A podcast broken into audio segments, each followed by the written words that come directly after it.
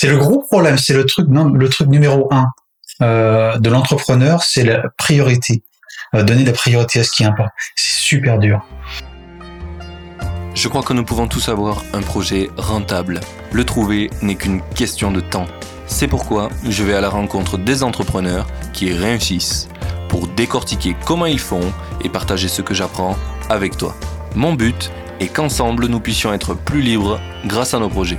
Toutes les deux semaines, des entrepreneurs partageront en toute transparence leur parcours, leurs réflexions et leurs solutions pour devenir rentables. Je suis Martin Donadieu et tu écoutes Indie Makers, le podcast qui t'aide à te lancer pour vivre de tes projets. Aujourd'hui, on est en présence de Vincent Lemoigne. Alors, premièrement, merci d'avoir accepté mon invitation. Merci de m'avoir invité. C'est un grand plaisir de te rencontrer euh, après nos échanges sur Twitter. Et puis, c'est un grand plaisir de pouvoir euh, partager mon expérience avec tes auditeurs. Merci pour cette, ce remerciement. Vincent, si tu devais résumer ton parcours en deux, trois phrases, comment tu le présenterais? Alors, j'ai commencé ma carrière de web designer en 1998 à Rennes, en Bretagne. Euh, C'était une communauté en ligne qui s'appelait le village.org. C'est une histoire un peu marrante parce que j'ai commencé parce que je faisais du stop, de l'autostop et j'ai été, quelqu'un m'a pris en voiture et m'a dit je bosse dans une start-up, c'est internet, c'est super cool, euh, viens demain et je suis arrivé le lendemain dans la start-up avec mon propre ordinateur on m'a donné un tabouret pour m'asseoir. Et c'est comme ça que j'ai commencé ma carrière. Je connaissais quasiment rien à Internet. C'était en 98, donc c'était vraiment, vraiment neuf. Ah Et voilà, donc tout a commencé par un grand coup de chance. Et puis tout de suite, ça m'a inoculé le virus de d'Internet, de la communauté. Ils étaient déjà euh, à fond sur Linux, l'open source. Ils faisaient vraiment l'évangélisation là-dessus. Euh, et puis donc j'ai travaillé là-bas jusqu'en 2001. En 2001, j'ai décidé de quitter euh, la boîte. En fait, j'ai juste fait, j'ai juste eu un boulot dans ma vie, quoi. J'ai travaillé pour cette boîte-là en tant que salarié. Et puis en 2001, j'ai quitté la, j'ai quitté la boîte parce que j'étais pas d'accord avec le patron. Et plutôt que de me plaindre et de, tu vois, de commencer à tirer dans les pas du patron et tout et tout, j'ai dit bon bah je, euh, je suis pas d'accord avec la manière dont tu gères ce projet, mais euh, je comprends, c'est ton projet donc, je pars. Donc, j'ai démissionné et je me suis retrouvé euh, au chômage. Et c'est donc par, par chance, en fait, que me retrouvant au chômage, ma personne ne voulait m'embaucher. C'était en 2001, c'était juste après le grand crack Internet. Donc, j'ai commencé en freelance, juste pour pouvoir euh, ben, manger des nouilles, quoi. Et puis, progressivement, j'ai commencé à avoir de plus en plus de contrats, c'est commencé à être de plus en plus intéressant. Et, euh, et puis voilà, j'ai travaillé comme ça pendant jusqu'en 2008 en France, à Rennes, avec des contrats de plus en plus intéressants. J'ai commencé à travailler plutôt me spécialiser en design d'interface pour applications, énormément à l'époque avec des développeurs Ruby on Rails et des projets Ruby on Rails. Donc c'était c'était bien parce qu'on était synchronisé sur le fait que on voulait un type d'application minimal euh, avec euh, toute une euh, toute une logique de développement agile derrière. Donc c'était vraiment des, des contrats super sympas. Euh, j'ai beaucoup appris. Et en 2008, je pars en Asie. Je deviens un peu un digital nomade. Euh, je commence par Hong Kong quelques mois, et puis parce que j'avais un ami qui habitait à Hong Kong, donc encore une fois un coup de chance. Euh, je rencontre mon, mon pote à Rennes, il me dit qu'est-ce que tu fais? Je lui explique, je suis freelance, je travaille de la maison. Il me dit viens à Hong Kong, euh, si tu peux travailler depuis ton bureau à Rennes, tu peux également travailler depuis Hong Kong. Il me dit j'ai un grand, il était architecte là-bas. Il dit j'ai un grand, euh, j'ai un grand appartement, il y a une place de libre. Donc voilà, je dis ok, je mets valise, je remonte en voiture, je me dis je vais faire le test pour voir si je peux travailler euh, à distance avec mes clients quoi. Et je, je, bouge à Hong Kong, tout se passe très bien, euh, le business continue à tourner très bien. Et puis tout de suite, je découvre euh, bah, l'intérêt euh, un peu d'être un nomade. C'est-à-dire que euh, si tu es en Asie, tu as un niveau de vie qui est quand même incroyable. J'ai commencé par Hong Kong, après Bali évidemment. Et puis là, on me dit Chiang Mai, il faut aller à Chiang Mai, il faut aller en Thaïlande. Ok, je vais là-bas. Et donc en 2000, 2009, je crois, je bouge à Chiang Mai où euh, je vais rester pendant euh, pendant combien de temps Attends, attends, j'ai dit quoi là? Euh, J'ai dit 2009, non, jusqu'en 2000. En tout cas, je suis perdu. c'est normal. C'est normal, tu peux donner une approximative, hein, euh, Ouais, ouais, donc je reste quelques années à Chiang Mai jusqu'à ce que finalement, déjà quand j'arrive à Chiang Mai, en fait, l'intérêt, s'il y a des gens qui veulent partir de France, euh, l'intérêt quand tu es dans un pays comme la Thaïlande, c'est que le vie est tellement peu cher. Je pense qu'avec un budget de 500 euros par mois, tu vis déjà très bien. Tu vis convenablement. Avec 1000 euros, 1500 euros, t'es un roi. Et donc, en gros, ça, t'as plus de pression financière, ce qui m'a permis de commencer à créer un projet, un side project, un projet sur ce côté. Et c'est là parce que je suis parti en Thaïlande que j'ai pu trouver du temps, ayant moins de pression financière sur mes épaules, que j'ai pu commencer à travailler sur un side project et les icônes, et qui m'a permis de progressivement, euh, de progressivement basculer sur mon propre produit à 100%. T'as mis combien de temps euh, pour, euh, pour passer de c'est un side project à je suis à 100% dessus? Deux ans. Deux ans. Et c'était quoi à raison de, combien de jours par semaine au début? Oh, bah quand j'ai commencé en fait, euh, c'est parce que en tant que en tant que designer d'interface, j'avais toujours besoin d'icônes. Donc j'avais commencé euh, à chaque fois que j'avais un projet à réutiliser les mêmes icônes et j'ai créé un fichier Illustrator dans lequel boum boum boum, je copie-colle tous mes icônes. je commence à en avoir 30, 40, 50, 100 et et puis, en les regardant, tu sais, il y a toujours ce souci, ah, c'est pas homogène, c'est pas consistant. Donc, je commence un peu les réarranger, les organiser, me dire, oui, mais il en manque quelques-uns.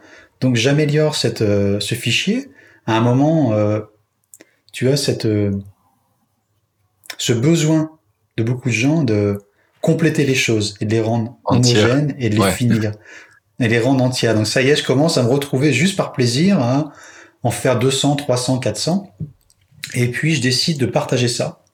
Euh, donc j'ai pas passé beaucoup de temps, j'ai dû passer deux semaines à faire ces icônes, euh, à les organiser, et puis je, je, je lance ça gratuitement, et là, boum, énorme intérêt, il y a des gens qui me retweetent à l'époque, des gens euh, extrêmement influents dans le, dans le monde du design. J'ai un paquet de gens, un trafic énorme qui vient sur mon site.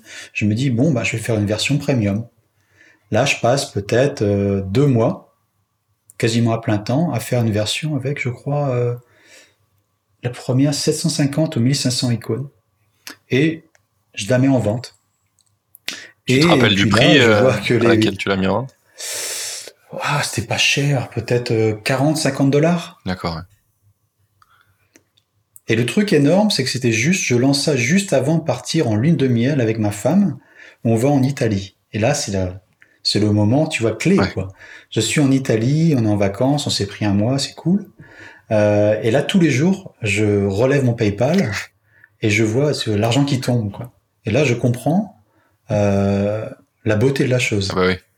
euh, je suis là-bas, je suis en vacances et je continue à faire de l'argent en dormant. C'est un peu, c'est un peu le, rêve de tous les indépendants.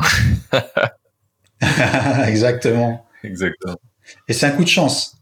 C'est un coup de chance, c'est au bon moment. J'ai lancé ça, il y a un gros intérêt. Maintenant, on est en 2020. Ça, c'était il y a 10 ans. Euh, tu lances un pack d'icônes, il n'y a pas d'intérêt. Il y en a tous les jours. On en voit 10 par semaine, quoi. Euh, il y a un gars actuellement qui a fait un énorme coup récemment. Il s'appelle Traf, tr.af, euh, qui a lancé un pack d'icônes pour iOS 14. Ah. Et c'est un icône pour changer euh, euh, sur le sur dire ton écran d'accueil. Sur le, euh, j'ai pas lu le nom en français non plus. Ouais, l'écran d'accueil. Ouais. J'allais dire Springboard. L'écran d'accueil. Et il s'est il s'est passé la même chose. C'est un mec qui est par contre hyper talentueux, qui est un développeur depuis des années. Et le gars, il a lancé ça.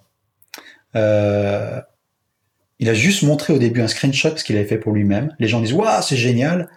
Euh, s'il te plaît, nous aussi on le veut. Il dit ok, il a dû bosser euh, quelques heures à faire les icônes, quelques heures à lancer avec le no-code un site web, c'est très rapide. Il a utilisé, je sais plus, Webflow, mm. enfin tous ces outils-là, Gumroad pour vendre.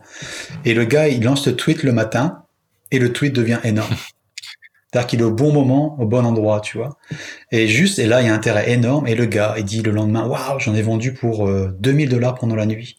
Le lendemain, il dit, waouh, je suis à 10 000, 20 000. Et puis, comme en fait, il communique sur combien il fait. Plus de gens l'achètent. Du coup, ça devient un truc qui est repris partout, quoi. Ouais. Et du coup, son tweet initial a dû être tweeté, je sais plus, des milliers de fois, quoi. Et au dernier compteur, le gars, il a dû faire 120 000 dollars. Enfin, c'est ouf. C'est mais ça ça a créé un ouf. gros marché euh, iOS 14 sur les widgets aussi. Il y a un Français qui a explosé, euh, qui a fait une app qui fait juste des widgets pour iOS 14. Il a fait premier du store euh, instant. euh, et Et tu vois, c'est cool, le, coup de chance un peu, quoi. Il est au bon moment, mais c'est un mec qui est extrêmement talentueux. Et il a expliqué ça dans un post aussi. Il a dit, ça, c'est le résultat de 7 ans de travail. bah, c'est la Il être y a une super citation comme ça, je sais plus si c'est Léonard de Vinci ou euh, ou un peintre. euh, ah, je vais plus retrouver. Mais tu sais, il fait un croquis sur un, un chiffon et il dit ça, ça vaut un million de un million d'euros. C'est Pablo, Picasso. ouais. Et euh, parce que c'est tout tout l'historique de tout ce que tu as construit avant qui fait que tu arrives à ce résultat. C'est pas juste le dessin que tu as fait. Absolument. Et il y a une partie chance. Donc moi, il y a dix ans, j'ai eu cette chance-là au bon moment. Euh, et il y a le côté, tu es passionné par ce que tu fais, tu fais un truc de qualité. Moi, il y a dix ans, je l'ai fait parce que j'aimais ce que je faisais, je partage et puis ça mord, ça prend, les gens adorent. Lui, c'est la même chose, quoi. Mais par contre, il faut être capable quand ça se, euh, il faut être capable quand ça arrive de réagir vite. Et c'est ce qu'il a expliqué. Il a fait un post très intéressant, parce qu'il était déjà à son compte. Il a dit, si j'avais un boulot de salarié, ça arrivait le week-end, le lundi matin, qu'il a vu un énorme intérêt pour ça. Si j'étais un salarié, j'aurais pas eu le temps, j'allais au boulot. Sans doute, tu rentres le soir, t'es crevé. Là, le fait qu'il était déjà indépendant, et il- faisait pas énormément d'argent à ce moment-là, mais assez pour vivre, tout de suite, il s'est dit, OK, je vais passer toute la journée et toute la semaine dessus. C'est ça. Mais ça, quand tu as la, la, la possibilité de faire ça et de répondre à vraiment une, une intuition finalement, parce que tu sais, tant que ça a pas marché, c'est une Mhm. intuition, et une fois que ça a marché, ça a un résultat. quoi. Mhm. Et de pouvoir le faire, d'avoir cette liberté-là, ça te permet de, ben, ça te permet de faire des choses euh, ouf. Quoi. Exactement. C'est ce que tu dis. Hein.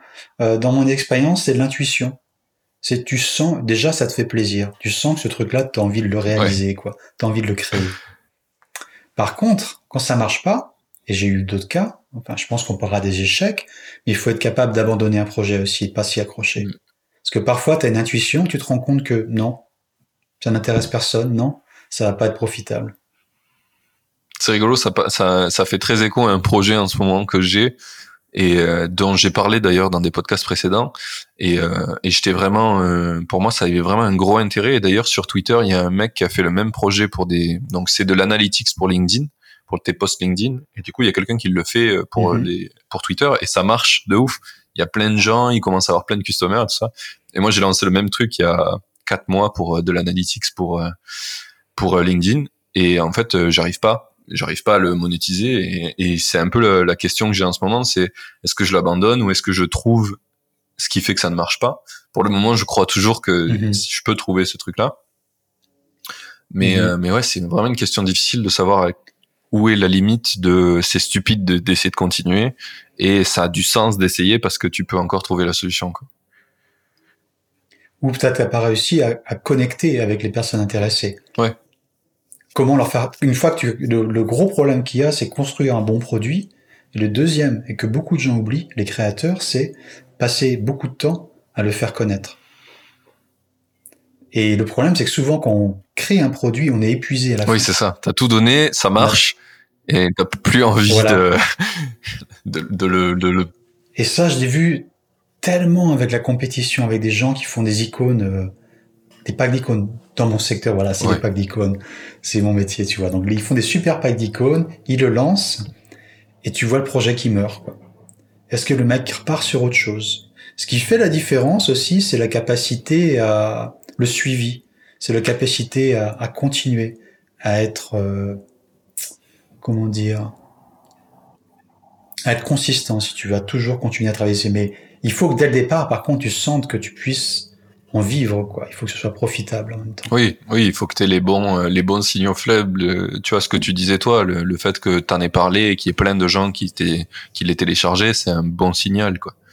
C'est si t'as Mm. pas de bon signal, il faut pas, faut pas double down dessus, quoi. Ça, Mais exact. Bah, dans ton cas, euh, je toucherai pas au produit et je lui donnerai une dernière chance en me disant prends une semaine pour réfléchir à comment le faire connaître. Mais tous tes efforts ne, ne passent zéro minute sur le produit lui-même, mais passe tous tes efforts à comment connecter avec les gens euh, qui ont besoin de ça. Est-ce que tu as fait un lancement sur Product Hunt? Euh, oui, oui, je l'ai fait. J'ai fait un lancement sur Product. Ouais. J'ai eu des users. En fait, ce que j'arrive pas à faire, c'est que j'arrive pas à les convertir. Et euh, en fait, ce qu'il faudrait que je fasse, là, que je les connecte, et que je les contacte un par un pour savoir pourquoi ça, pourquoi ils ont pas envie de payer, quoi. Probablement, je crois Ouais. que, et c'était mon, mon cas dès le départ, et c'est le cas de beaucoup de makers, c'est que quand tu lances un produit, tu arrives pas à bien le pricer. T'arrives pas à, et Mm. c'est- j'ai eu le retour avec Pierre de Flat euh, dans un podcast précédent, c'est que pendant longtemps, il est pas arrivé à mettre le prix assez cher, alors que son produit valait des sous. Hmm. Et moi, je sais que le plan gratuit est trop généreux. Donc, il faut que je change ça, je pense. Hmm. Et, euh, et peut-être que ça irait. Et t'es un peu bloqué parce que t'as déjà des utilisateurs qui utilisent un plan gratuit trop généreux. Ouais, c'est un peu. euh, puis j'ai été beaucoup utilisateur aussi. T'as pas. un- Enfin, c'est nul un peu quand tu utilises un produit que tu peux pas. Enfin, t'as pas toujours envie de vouloir payer euh, ou suivant l'utilisation. Donc c'est un peu. euh, C'est un peu schizophrénique quand tu crées un produit de savoir euh, trouver le bon prix de qu'est-ce que tu offres et qu'est-ce que tu offres pas. Finalement.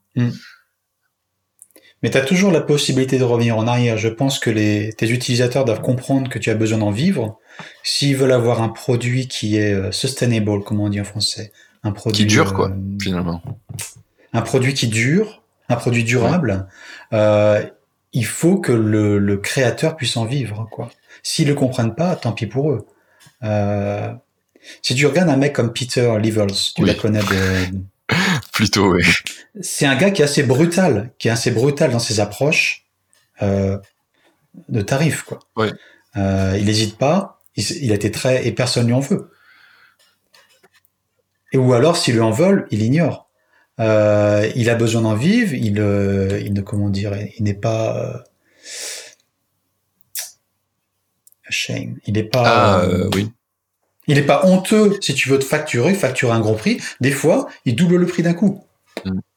Mais je pense que pour les gens qui comprennent, qui veulent avoir un produit qui dure, il faut qu'ils comprennent qu'il faut payer aussi. Quoi. Donc si jamais ton problème c'est, euh, en fait, j'ai des utilisateurs, mais j'arrive pas à en vivre, euh, ben, euh, personne ne t'empêche de, de revoir ta politique tarifaire et de, de mettre moins d'options. C'est ça. Tu peux même leur expliquer, être transparent. C'est ça. T'as combien d'utilisateurs en gratuit? Euh, là, sur LinkedIn Stat, j'en ai 180. Hmm. C'est un petit début, quoi. C'est un petit début, mais en fait, il y a des. En fait, faut vraiment que je les contacte. C'est ça le, le truc, et c'est ça qu'on fait pas, surtout Mhm. quand on est quand on est technique, on va dire. Même euh, même toi, je pense que ça te parle aussi, c'est que il faut avoir du vrai retour de des gens. Et c'est un peu ce qu'on oublie de faire quand on fait notre produit, on est épuisé, et puis après, on va pas le vendre, le marketer, prendre du feedback. Et du coup, là, je suis à l'étape de prendre du feedback. Sauf que comme je fais 15 projets à la fois, ben, je le fais pas. C'est ça le problème. c'est ça le problème. C'est le gros problème. C'est le truc, non, le truc numéro un euh, de l'entrepreneur, c'est la priorité. Euh, donner la priorité à ce qui importe. C'est super dur. Mm. Moi, je commence le matin en me disant, ok, par quoi? Parce qu'il y a trop de choses. Euh, déjà, je passe deux heures à répondre à mes emails. Euh, au moins deux heures tous les jours à gérer les projets. Et après, il me reste peu de temps. C'est quel est le truc essentiel à faire? Je crois que Steve Jobs avait, avait raconté quelque chose comme ça. Il dit, quand je me lève le matin et que je me regarde dans la glace, je pense à et si je mourais aujourd'hui, quelle est la chose la plus importante que j'aurais dû réaliser dans la journée?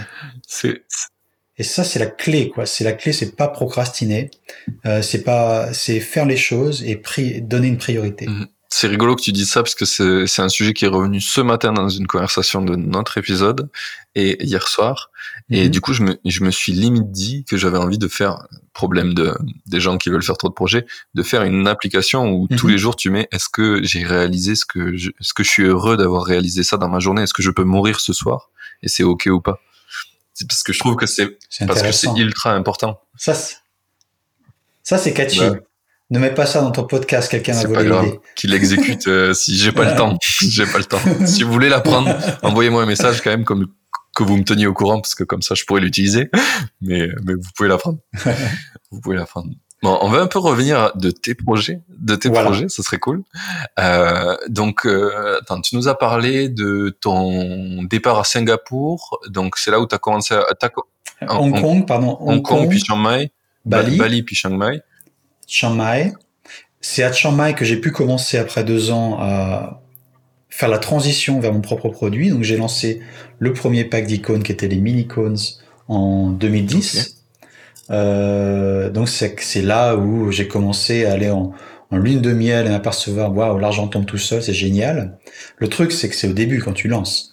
Après ça commence à euh, se Ouais. réduire euh, l'apport d'argent. Donc il faut toujours tu peux faire ça, tu peux ne rien faire pendant deux mois. Par contre après deux mois euh, ça va vraiment tomber. Donc il faut quand même continuer à donner un effort euh, permanent. Et puis il y a la compétition qui arrive. Donc Oui. 2012, par contre, je lance là mon best-seller. Donc, de Minicone, c'était le premier. Et là, je lance mon best-seller qui est Streamline. Vous pouvez aller voir en ligne, Streamlines euh, Icons. Vous pouvez On va le mettre ça. en lien dans le, Ça, c'est mon best-seller depuis 2000, euh, 2012. Et là, là, on est passé à un autre niveau. hein. Les vols, les, les ventes ont été vraiment excellentes.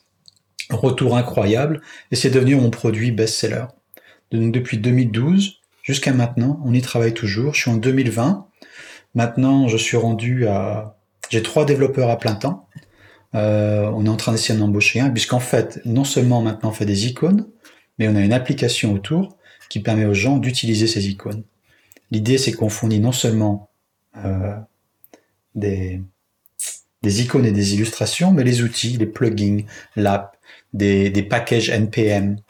Bref, tous les outils qui vont permettre au maker, à l'utilisateur, développeur ou euh, project manager ou euh, au designer, de travailler le plus vite possible et le mieux possible. Mm. Donc j'ai trois développeurs, j'ai six designers qui travaillent à Chiang Mai, puisque j'étais là-bas, j'ai créé mon studio là-bas. J'ai maintenant un directeur artistique qui est au Brésil, donc c'est évidemment tout le monde travaille à distance. Euh, j'ai également un réseau maintenant de euh, une dizaine d'illustrateurs euh, qui font des illustrations. Donc tu vois, en 2012, quand j'ai lancé Streamline, j'étais tout seul. Maintenant, il y a presque 20 personnes associées au projet. Est-ce que en 2012, tu te rappelles, c'était quoi ton revenu récurrent à peu près mensuel? Pour t- Sur, les, sur les revenus, je suis désolé, je vais pas pouvoir trop Ah, communiquer. C'est possible ça? Oui, oui, on peut, tu, peux. Alors, on essaie d'être transparent au, mieux, bien sûr. euh, on- je comprends bien que des fois il y a des choses de la concurrence euh, qui compliquent la tâche, mais est-ce que euh, tu peux donner une approximation? Parce que euh, J'étais à plusieurs milliers de dollars par mois. ok. Donc au moment au moment En où 2000 tu, Déjà en 2012. ça c'est au moment où tu te dis euh, je passe à plein temps dessus, c'est ça? Donc je faisais autant puisque quand je... Oui, je faisais autant quand je travaillais en tant que Freelance. designer Ouais. d'interface. Puisque j'étais à l'époque déjà, j'étais déjà à 600 euros la journée en 2000, 2008. Quoi. Donc je vivais bien. D'accord. Euh, le problème c'est que tu factures pas 20 jours par mois. Oui, c'est en, sûr. En freelance. Mais je vivais bien et donc ça m'a rend... Je suis arrivé au même niveau de salaire, D'accord. de revenus. Oui, c'est ça qui t'a permis de de te dire euh, le switch est faisable. quoi. Mhm. Ok. Après, donc, euh, tu as le revenu. Après, tu peux parler du revenu des ventes. Euh, L'année dernière, euh, c'est un- vraiment un gros volume de ventes. Mais puis, évidemment, tu as plein de frais. Oui. Plus tu... Au début, j'avais un taux de profitabilité, si on peut parler, quasiment de 95%. J'étais tout seul. Tu fais un truc, tu le mets sur Gumroad, tu, mets, C'est tu, ça. fais, tu le mets sur PayPal. Enfin, Tes, seuls frais, c'est la TVA et le comptable, quoi, au début. Pas, et même pas la TVA, puisque tu es en, Ah, oui. Asie, expatrié, quoi. Mm. Euh, Euh, du coup, Après, ah ben, vas-y, si tu peux enchaîner, parfait. Non, vas-y, vas-y. Bah, j'allais te faire euh, continuer sur sur ton lancement, donc le, le, passage où toi tu te lances à plein temps dessus. donc à ce moment-là, tu es à Chiang Mai et qu'est-ce qui se passe pour le projet en fait? Une fois que tu, tu commences à te mettre à plein temps dessus, c'est quoi les, les étapes d'après? Ben, je commence à avoir trop de boulot. Donc ma femme qui avait également un, qui avait embauché un gars on travaillait à la maison, dans un petit dans un petit bureau. Ma femme avait un, business de, pour apprendre le taille en ligne. Elle est taille américaine. Et donc, elle avait embauché un gars qui était, euh, qui s'occupait de faire les vidéos. Je commence à lui voler le gars qui fait ses vidéos pour lui dire, est-ce que tu peux m'aider avec mes icônes? Et j'embauche mon premier euh, designer, qui est maintenant, c'est le premier, c'est lui qui est maintenant responsable du studio là-bas. Et puis après, on commence à avoir trop de travail, alors j'en embauche un deuxième, euh, quelques mois après. Et c'est un peu l'idée, plus euh, plus tu rentres dans le projet, plus le projet euh, se développe, plus tu as besoin de personnes, plus ça devient ambitieux. Donc évidemment, plus ça commence par contre à coûter d'argent, plus le taux de profitabilité baisse. C'est ça, mais... Et plus les frais fixes montent. Quoi. Mais du coup, tu gagnes en, en, résilience dans le temps, parce que quand tout repose sur toi, au bout d'un moment, t'es fatigué, tu t'épuises, t'as moins d'idées. Enfin, j'ai en tout cas cette impression. Et plus tu tu enrichis ton équipe et plus la consistance euh, dans le temps euh, se maintient. ce que tu... C'est vrai. Et puis tu as la compétition. C'est vrai ce que tu dis. Tu as aussi la compétition. C'est que quand j'ai commencé, j'avais un pack de 750 icônes. C'était énorme. Aujourd'hui, c'est quasiment un truc que tu peux trouver gratuit. C'est-à-dire que les attentes des gens maintenant, ils demandent quelque chose de énorme, parfait, et ils vont te dire ouais mais il faut un plugin pour Figma. Et j'ai besoin euh, d'Icon Font tu vois. Donc le, le truc c'est c'est ce qui fait la différence dans le marché. Les gens maintenant ils vont aller vers euh, les meilleurs hein. j'ai des compétiteurs comme Font Assam euh, Nucleo enfin d'autres compétitions qui font du bon boulot aussi. Et euh, si t'investis pas euh, si t'embauches pas si tu ne deviens pas plus gros euh, comment dire, tu, fais plus partie des choix que les gens vont faire. Mm. Oui, C'est un peu un classique hein, de, finalement de ce qu'est le, bah, le capitalisme, l'économie. Tu es obligé d'investir et de gagner. Et de faire toujours plus, toujours plus, toujours plus. Je Ou alors je change de secteur et je trouve un nouveau territoire vierge où il y aura moins d'attentes.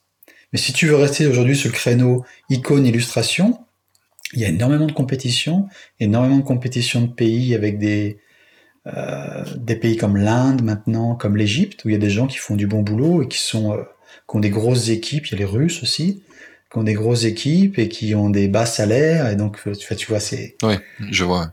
Est-ce que c'est un peu ce que tu fais avec les, les illustrations Tu les avais dès le départ ou c'est un peu nouveau? Parce que quand on a discuté, j'ai l'impression que c'était c'était un peu neuf. C'est plus nouveau. Hmm c'est sur les deux, deux, trois dernières années, j'ai commencé à essayer de trouver, bon, je propose des icônes, est-ce que je peux ajouter autre chose? Et les illustrations. Parce que ça, c'est clairement sexy, en tout cas quand j'ai vu ton produit, versus un Fountain Somme dont je suis client depuis euh, je sais pas combien d'années et dont je vais uh-huh. switcher à une seule condition si ton moteur de recherche sur ton site est plus performant parce qu'il est pourri celui de Fountain Somme. et franchement, j'en ai marre de les utiliser à chaque fois. Ah, il est super long, le, le site de Awesome. Les icônes sont bien en soi, le travail est bon, mais, mais rechercher un icône sur le site, c'est pas du tout performant. Ah, intéressant, parce qu'on a également des problèmes de performance. Bah, euh, je viens, la, la raison pour laquelle j'ai embauché un troisième développeur et maintenant peut-être un quatrième, c'est qu'on va mettre le paquet sur améliorer nos performances. Mon, mon concept, c'est on est un moteur de recherche d'icônes. On est le Google des icônes, avec des icônes, euh, si tu veux, que nous seuls produisons. Mais actuellement, le site pour moi est trop lent. Euh, les recherches sont pas parfaites. Et donc là, on a arrêté de développer des nouvelles fonctionnalités. Et la priorité de l'équipe, c'est résoudre les bugs, euh, avoir des résultats super rapidement et avoir également un affichage des icônes, bref, quelque chose qui soit super rapide. Et là, on va y passer des semaines dessus. Donc, tu peux déjà essayer Sketch, si tu utilises Sketch, euh, on a un plugin Sketch. Je t'enverrai un lien pour avoir le, la version premium, évidemment, ou tu l'as peut-être déjà. Je crois que tu l'as envoyé déjà. Et le plugin sur Sketch montre, euh, c'est déjà beaucoup plus rapide en fait que l'app, que l'application web qu'on a. Euh, pourquoi? Parce que c'est beaucoup plus light. Ça change que les C'est juste un truc pour afficher. Exactement. Et tu, les, tu les drops, tu les insères dans Sketch. Celui pour Figma, on a un énorme problème de performance. Pourquoi? Parce que Figma t'impose des restrictions en bande passante dans leur plugin à l'intérieur de leur app. Ah, ah c'est, c'est... Ouais, on, on a découvert ça. Donc ça rame. Et c'est pour ça qu'on va vraiment faire un énorme effort pour euh, tout reprendre à zéro et améliorer les performances. je pense que tu convaincras plein de développeurs et plein de makers euh, en, en taclant un ou les concurrents sur la performance parce que c'est vraiment euh, mon pain point en utilisant et, Wow. et je suis pas le seul. Je suis pas le seul. Mais tu vois, ça, ça renvoie aux attentes des développeurs, quoi, des, des utilisateurs. Il y a deux ans, tout ce que je fournissais, c'était un pack d'icônes avec un zip. Tu vois, tu avais un fichier, des fichiers pour Figma, des fichiers pour Sketch. Maintenant, tout le monde veut une app. Donc là, j'ai investi un paquet d'argent, euh, de temps et de stress dans une application. C'est une horreur. Gérer un projet application, c'est une horreur. C'est tout le temps des délais, tout le temps des problèmes. euh, ça te pompe un temps incroyable, quoi. Mais tu vois, ça te montre ce qui se passe. T'as un produit qui marche, et après, il faut toujours rester dans la course. Enfin, c'est mon expérience. Non, non, mais je pense que c'est pas que la tienne, hein. c'est l'expérience de tout le monde. Personne fait un truc et, et après euh, ça marche euh, toute la vie. C'est, je, crois que c'est un peu l'idée. euh, en tout cas, moi, mon idée en tant qu'indépendant, c'est j'aimerais faire des projets qui font que pendant un mois, deux mois, tu vois, comme ta lune de miel, je peux partir et ça continue à faire des sous. Pas Mhm. toute la vie, mais je peux le faire Mhm. pendant un mois, deux mois. Mhm. C'est, je pense que quand je serai vrai. là, je, je serai, je me considérerais vraiment confortable, quoi. J'ai pas de doute que tu vas y arriver. Merci.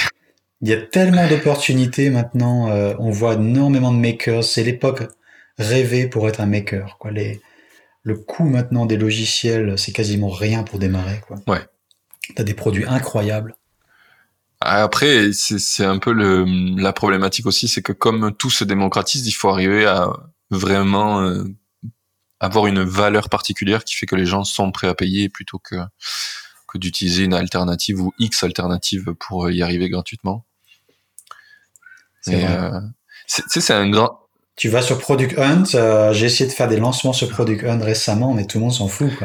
C'est même. euh, J'ai pourtant euh, 11 000 followers sur Twitter. Euh, j'ai un bon réseau. euh, j'ai un bon réseau quand même de gens qui sont un peu influents. Et pour arriver à capter l'attention aujourd'hui euh, des utilisateurs, c'est extrêmement difficile parce que on est complètement débordé d'informations, débordé de nouveaux produits. Euh, Il y a un côté chance et il y a un côté euh, vraiment détecter très rapidement le besoin, le, le nouveau besoin. Il faut presque être un commando, si tu veux. Tu vois quelque chose qui sort comme iOS 14 et tu te dis, waouh, c'est ça qu'ils veulent. Tu sautes dessus et tu es le premier à le proposer là. Et là, le gars, là, il explique, je reviens à Ouais. cet, cet exemple, il explique qu'il voit énormément de copycats maintenant, énormément de, de gens prêts à copier. Mais ça va être extrêmement difficile pour les autres, maintenant. Euh, Ils sont dans la, ils sont dans la marée de tout le monde, quoi. Ils sont tous au même niveau. Exactement. Quand t'es premier, c'est un avantage concurrentiel euh, fabuleux. Euh, et c'est souvent par chance Mhm. que tu l'es. Mais quand t'es premier, c'est Oui, ça, c'est un game changer, quoi. Euh, du coup, j'aimerais savoir un petit peu euh, sur euh, tes projets. Donc, c'est Streamline, la première version, tu l'as lancée donc en 2012. 2012. Et après, Alors j'ai sur mon site web, si vous allez sur webalis.com, W-E-B-A-L-Y-S.com, euh, j'ai euh, tout en haut un lien vers mon histoire qui explique un peu tout ça. ça, qui explique un peu tous les produits que j'ai fait. ok. Quelque chose comme en 10 ans, j'ai dû faire 10 produits en fait, dont beaucoup sont des échecs. Alors, raconte-nous un petit peu. C'est c'est quoi celui que tu considérerais comme euh, le plus gros échec que tu as eu? Le plus gros échec, euh, c'est Fantastique.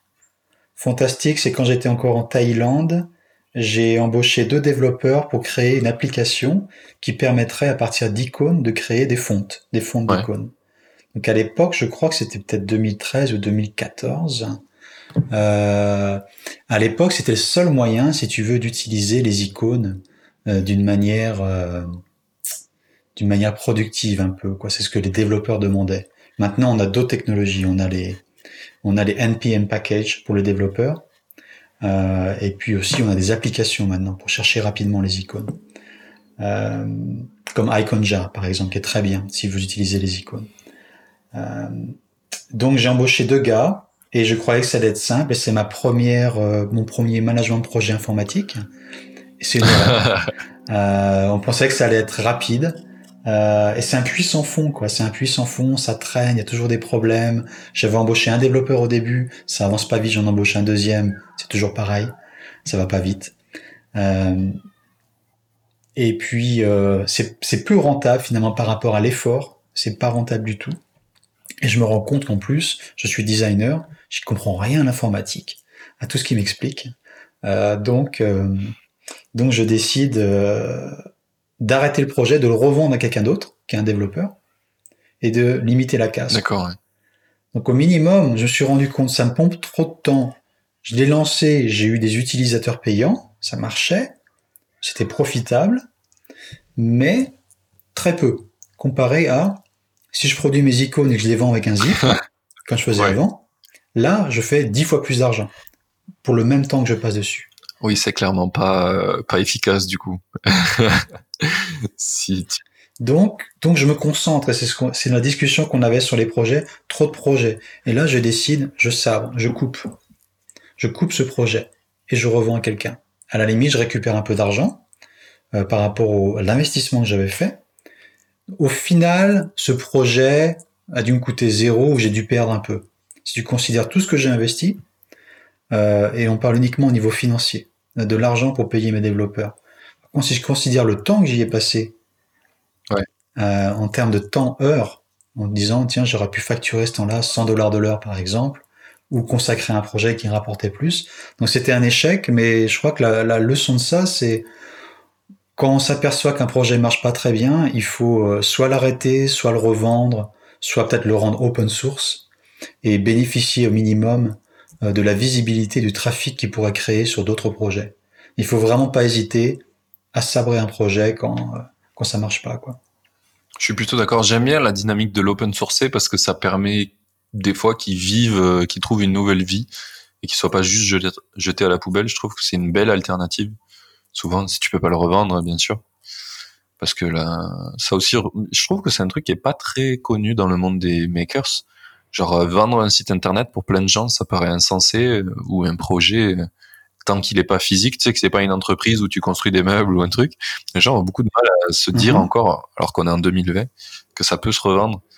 Il y a un, un, maker qui est dans le, le chantier que, avec qui j'ai parlé récemment. Je devais l'avoir dans le podcast. Et je le, je le relance mm -hmm. pour lui dire alors on peut le faire en septembre le podcast, etc. Et il m'a dit bah non, je pars en, vivre en Amérique du Sud et du coup je peux plus faire mon projet. Du coup je l'arrête. J'ai dit mais tu gagnes des sous avec ce truc, euh, tu l'arrêtes? Il dit bah je peux plus le faire alors du coup bah j'arrête. Je dis mais tu sais que tu, ça se revend hein, les projets. Et ouais. il, il m'a dit, j'y avais pas pensé. Quoi? Je crois qu'il faisait 10, 10, cas par mois euh, de, avec son projet quand même. Tu vois, c'est pas, c'est pas rien. Ouais. le mec se dit, j'ai pas pensé, j'ai pas pensé que je peux le revendre. Parce qu'on connaît pas les plateformes encore. Ouais. Mais euh, on, je, je, veux le contacter, ton ami. Alors c'est très particulier euh, comme marché. Ouais. Euh, et je peux pas en parler parce que du coup j'ai dit les montants de gagner. Non, d'accord. mais, euh, mais voilà. En tout cas, c'est c'est hallucinant euh, comme il y a plein de plein d'opportunités. Ce que tu disais tout à l'heure, en fait, c'est qu'on a tellement d'informations maintenant qu'il y a plein de choses qu'on ignore. Mm -hmm. C'est un peu un truc euh, qui est rigolo d'ailleurs parce que j'ai vu un tweet passer aujourd'hui où euh, on, on, a des gens qui sont allés à l'école, on leur a dit ouais mais tu pourras pas chercher sur Google quand, quand tu travailleras plus tard parce qu'ils trichaient Mmh. Sauf que dans le métier de développeur, par exemple, tu, tu, passes ta vie à chercher sur Google. Et même un bon développeur, c'est quelqu'un qui cherche très bien sur Google. Et, et je crois que dans notre monde, ça devient de plus en plus une compétence importante de savoir trouver une information. Parce que Internet est vaste, tu as toutes les informations du monde disponibles, mais le mec qui sait packager les informations super rapidement, il est devant tout le monde. C'est Exactement. Aucun doute.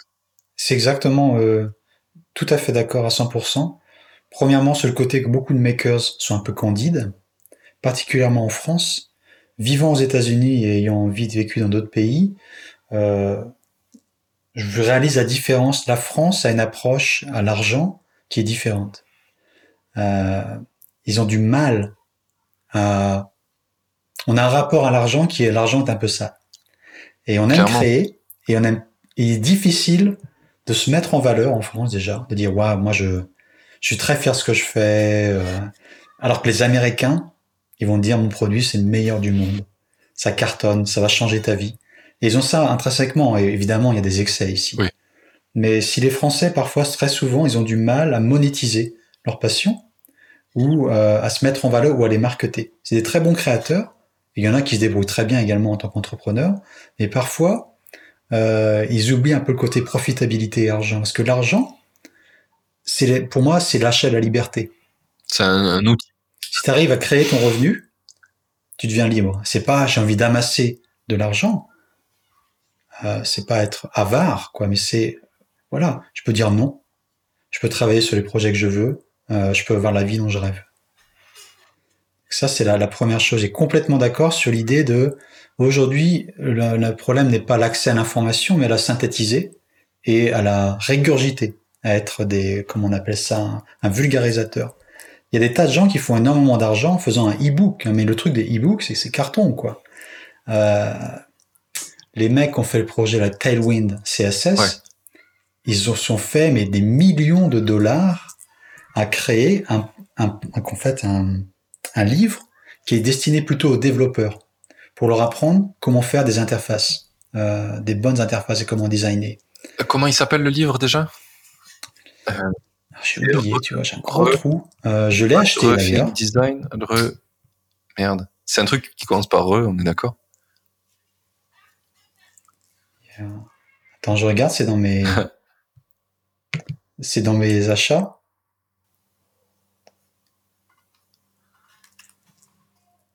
Ah, quelle horreur, j'ai complètement.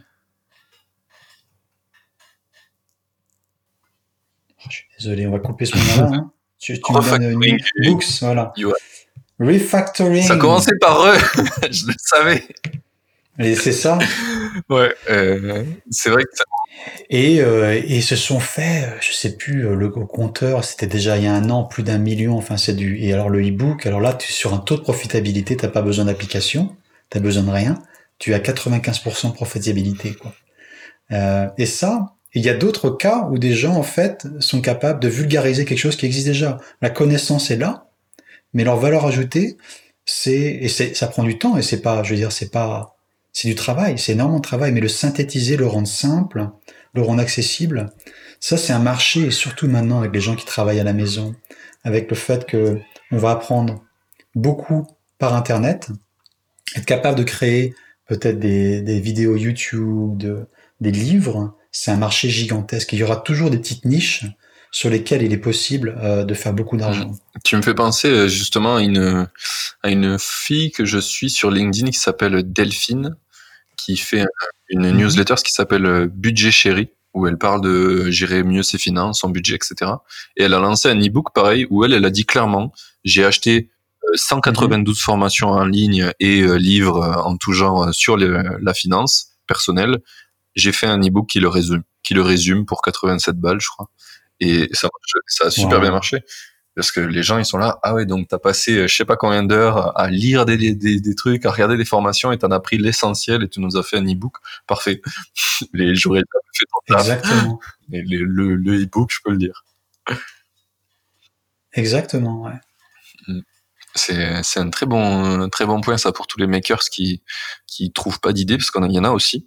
Vous pouvez euh, agréger du contenu de manière efficace et, et euh, et compréhensible. C'est un très bon départ euh, pour euh, pour se lancer, je pense, dans le dans les business. Particulièrement en tant que Français, quelqu'un qui est capable de d'aller chercher la connaissance qui est en anglais, parce que les Français maintenant quand même parlent un bon anglais, lisent beaucoup, mais quand même il y a peut-être un avantage à pouvoir lancer un livre en français. Donc s'il est capable de trouver le... C'est rigolo que tu parles de ça parce que j'ai capté ce problème moi aussi et je me suis dit euh, c'est vraiment un truc il y a plein de Français qui lisent pas de trucs en anglais parce que c'est compliqué, on, Mhm. est, on, est, on est des brels en anglais hein, qu'on se le dise Hmm. et, euh, et du coup je me suis dit putain mais le livre de Peter Level qui est super je trouve pour euh, en tant que Hmm. maker il n'existe pas en français du coup j'ai envoyé un tweet j'ai dit est-ce que je peux traduire ton livre? Il, il m'a jamais répondu mais j'ai essayé de le faudrait que je le relance C'est une bonne idée, où tu peux voler le contenu. Euh, C'est-à-dire qu'il n'est pas le seul makers aujourd'hui intéressant. Euh, enfin, je veux dire, voler le contenu, je suis, euh, comment dire, provocateur ici. Mais l'idée, c'est que tu peux aujourd'hui avoir euh, une dizaine de d'exemples. Par exemple, les mecs ont fait Tailwind.css, Steve Sugar et euh, Watson, je crois qu'il s'appelle. je crois Adam. tout, tout, Adam, Adam Walton, sorry. Et tu peux étudier leur succès, lire leurs livres et justement faire une synthèse euh, qui peut être même adaptée au niveau des Français, connaissant les spécificités françaises. Euh, la manière dont les gens pensent en France, ce qui pourrait vraiment les, les intéresser, une manière de communiquer qui peut faire beaucoup plus sens pour des Français. Par exemple, tu peux axer sur, euh, il y a plein de gens, j'imagine, en France, qui sont dans des boîtes très corporate, où ils se sentent maltraités, ils se sentent, euh, comment dire, euh, comment dire, ils se sentent euh, à leur place sous-payés par rapport à leur qualité ou, ou négligés, si tu veux, et qui sont, et qui, c'est ce qu'ils vendent ici beaucoup aux États-Unis. Je sais pas comment c'est en France. C'est sortez du 9-5, sortez du euh, du boulot de 9h à 5h. Et il y a un énorme marché là sur ces gens qui veulent bouger sur des sur du côté maker. Moi, c'est ce que tu fais, quoi. Mais euh, quelque chose, peut-être, par exemple, c'est un angle qui serait adressé au. Vous travaillez dans une boîte de merde. Ouais. vous en avez marre. Voilà la clé de sortie, quoi. Euh, par exemple, c'est un exemple. Ah, c'est pas mal ça, c'est pas mal. Parce que j'ai un e-book sur Indie Makers où j'ai un résumé en six étapes en gros pour lancer son projet, mais c'est très générique. Et, euh, et c'est vrai que ça peut être une idée intéressante parce que finalement le content je l'ai déjà, il faut juste le rebrander euh, spécifiquement pour un persona. Quoi.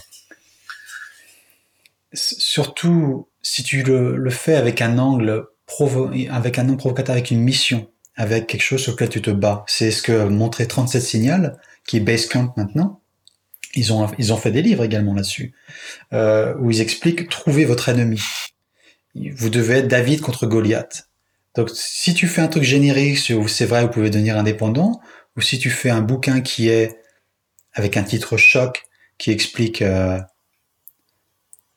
ta gueule patron, Ouais. je me barre, par exemple, t'as un truc waouh qui choque et c'est quoi? Et c'est et tu l'axes sur euh, j'en ai marre de ce boulot, je j'estime que je vaux plus et je tu vois j'ai envie j'ai envie de- d'ouvrir la clé des champs et de et de vivre ma vie euh, à plein quoi et de devenir indépendant. Libérez-moi Ouais. ou euh, ce que tu veux quoi. Tu vois si tu as un axe comme ça et du coup tout s'enchaîne quoi. Quand t'as un axe fort tout s'enchaîne. Enfin. Je vois bien ça. J'ai- En plus, ce que tu as dit, ça fait un peu écho à une pub qu'il y a eu il y a dix ans, je pense, pour euh, tu sais les gens qui gagnaient au loto. Il- le, le mec qui gagnait, il allait voir son patron et il l'envoyait chier. Et je pense que reprendre cette catchphrase du truc du loto qui est dans plein d'esprits euh, de gens, en fait, ça ah. pourrait être euh, vraiment très catchy. Quoi. Ah, c'est cool. Grave, grave. C'est super. Surtout avec la côté culture, il devrait y avoir un chapitre en France. J'y reviens sur euh, l'argent, c'est pas sale, euh, c'est de la liberté aussi. Sur le côté, les Français, on nous a appris à l'école, par exemple, la manière d'écrire en France. Quand j'étais à l'école, on me disait, euh, il faut surtout pas répéter un mot dans votre rédaction. Il faut toujours trouver des synonymes. Donc on t'apprend à écrire d'une manière euh, comme si t'étais Zola, Ouais. si tu veux, quoi. Et euh, alors que les Américains, ils s'en foutent. L'important, c'est quand ils écrivent, c'est la euh, l'efficacité. Et nous, on écrit d'une manière très littéraire. Alors heureusement, maintenant, euh, à l'époque d'Internet, il y a beaucoup de Français qui lisent énormément en anglais, qui voyagent et tout, qui commencent à adopter ça. Et j'imagine que la personne dont tu me parles, la fille, j'ai oublié son prénom, mais qui a digéré toute cette connaissance et, et qui l'a vulgarisée, elle est justement de cette approche-là. Euh, justement de pas avoir de problème à s'inspirer de sources, à, à vulgariser, sans doute une écriture efficace. Euh, en France, on a si tu te mets en valeur, si tu dis mon boulot, ce que je fais, ça cartonne, les gens se disent mais c'est un branleur. oui, oui, clairement. Tu vois, il a un ego de fou. Quoi. Alors que ici, aux États-Unis, on te dira waouh, il a vraiment, il est inspirant, quoi. Il est inspirational. je pense que le vrai biais euh, culturel en France qui est difficile à appréhender euh, quand tu es maker.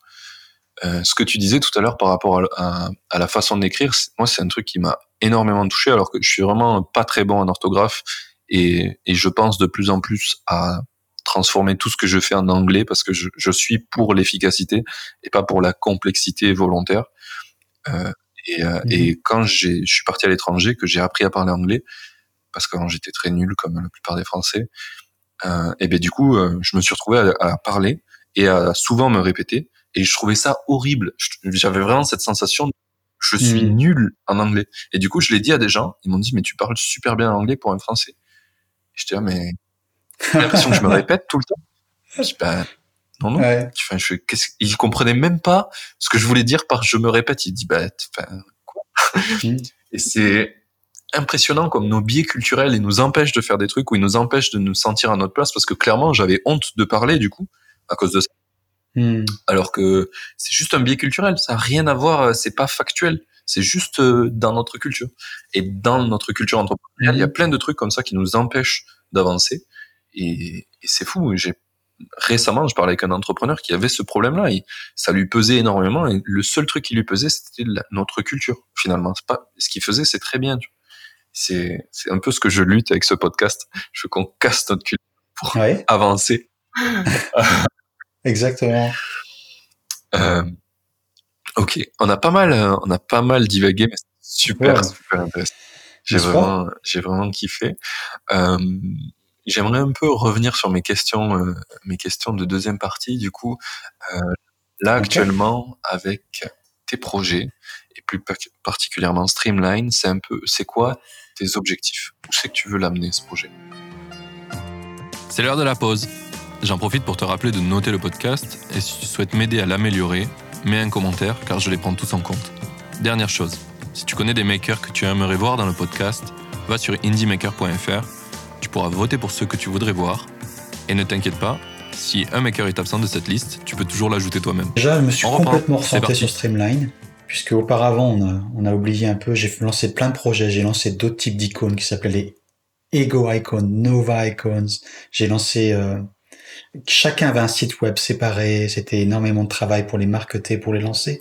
Et là, l'idée, c'est je me ressens sur Streamline, je me ressens sur l'application, j'ai plus que des assets, j'ai plus que des plus que des images et des icônes, j'ai je crée un workflow pour mes utilisateurs qui peuvent trouver rapidement euh, un icône, une illustration et l'intégrer dans leur travail à l'intérieur de leur application préférée, Figma ou Sketch, ou quand tu es un développeur, un package npm. Euh, on a même quelque chose d'énorme qui va arriver. On va faire, euh, j'ai pas le droit d'en parler, mais je vais bosser. On bosse avec une collaboration avec une des plus grosses boîtes d'édition de software au monde, où ils vont intégrer Streamline dans un produit très, très prochainement, mais j'ai pas le droit d'en parler pour l'instant. Euh, et donc ça c'est l'idée, c'est qu'une fois qu'on a ce centre unifié un peu, ce que je suis en train de créer, c'est un icon cloud ou une illustration cloud.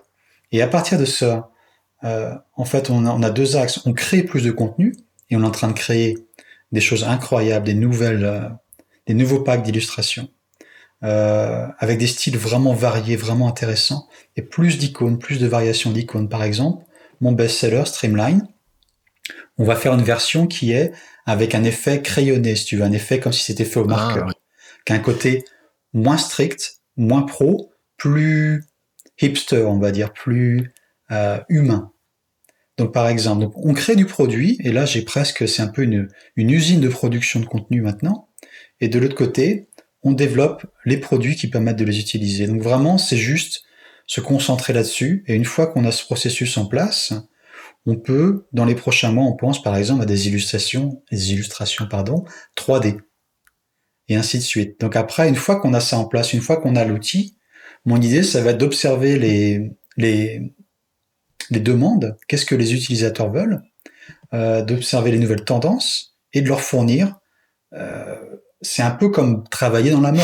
Clairement, mais de toute façon, le design, ça, ça, ça, rapproche. Hein. Et les, si les gens en ont marre un peu à un moment de Music on Streamline, ils vont demander autre chose. Il y aura toujours besoin d'éléments graphiques, en fait. Donc c'est ça l'idée. C'est le futur, c'est ça. Je me ressens. Par contre, je mets un paquet sur le développement. Euh, à terme, on va avoir euh, même des outils qui permettront de faire plus de choses dans l'application elle-même.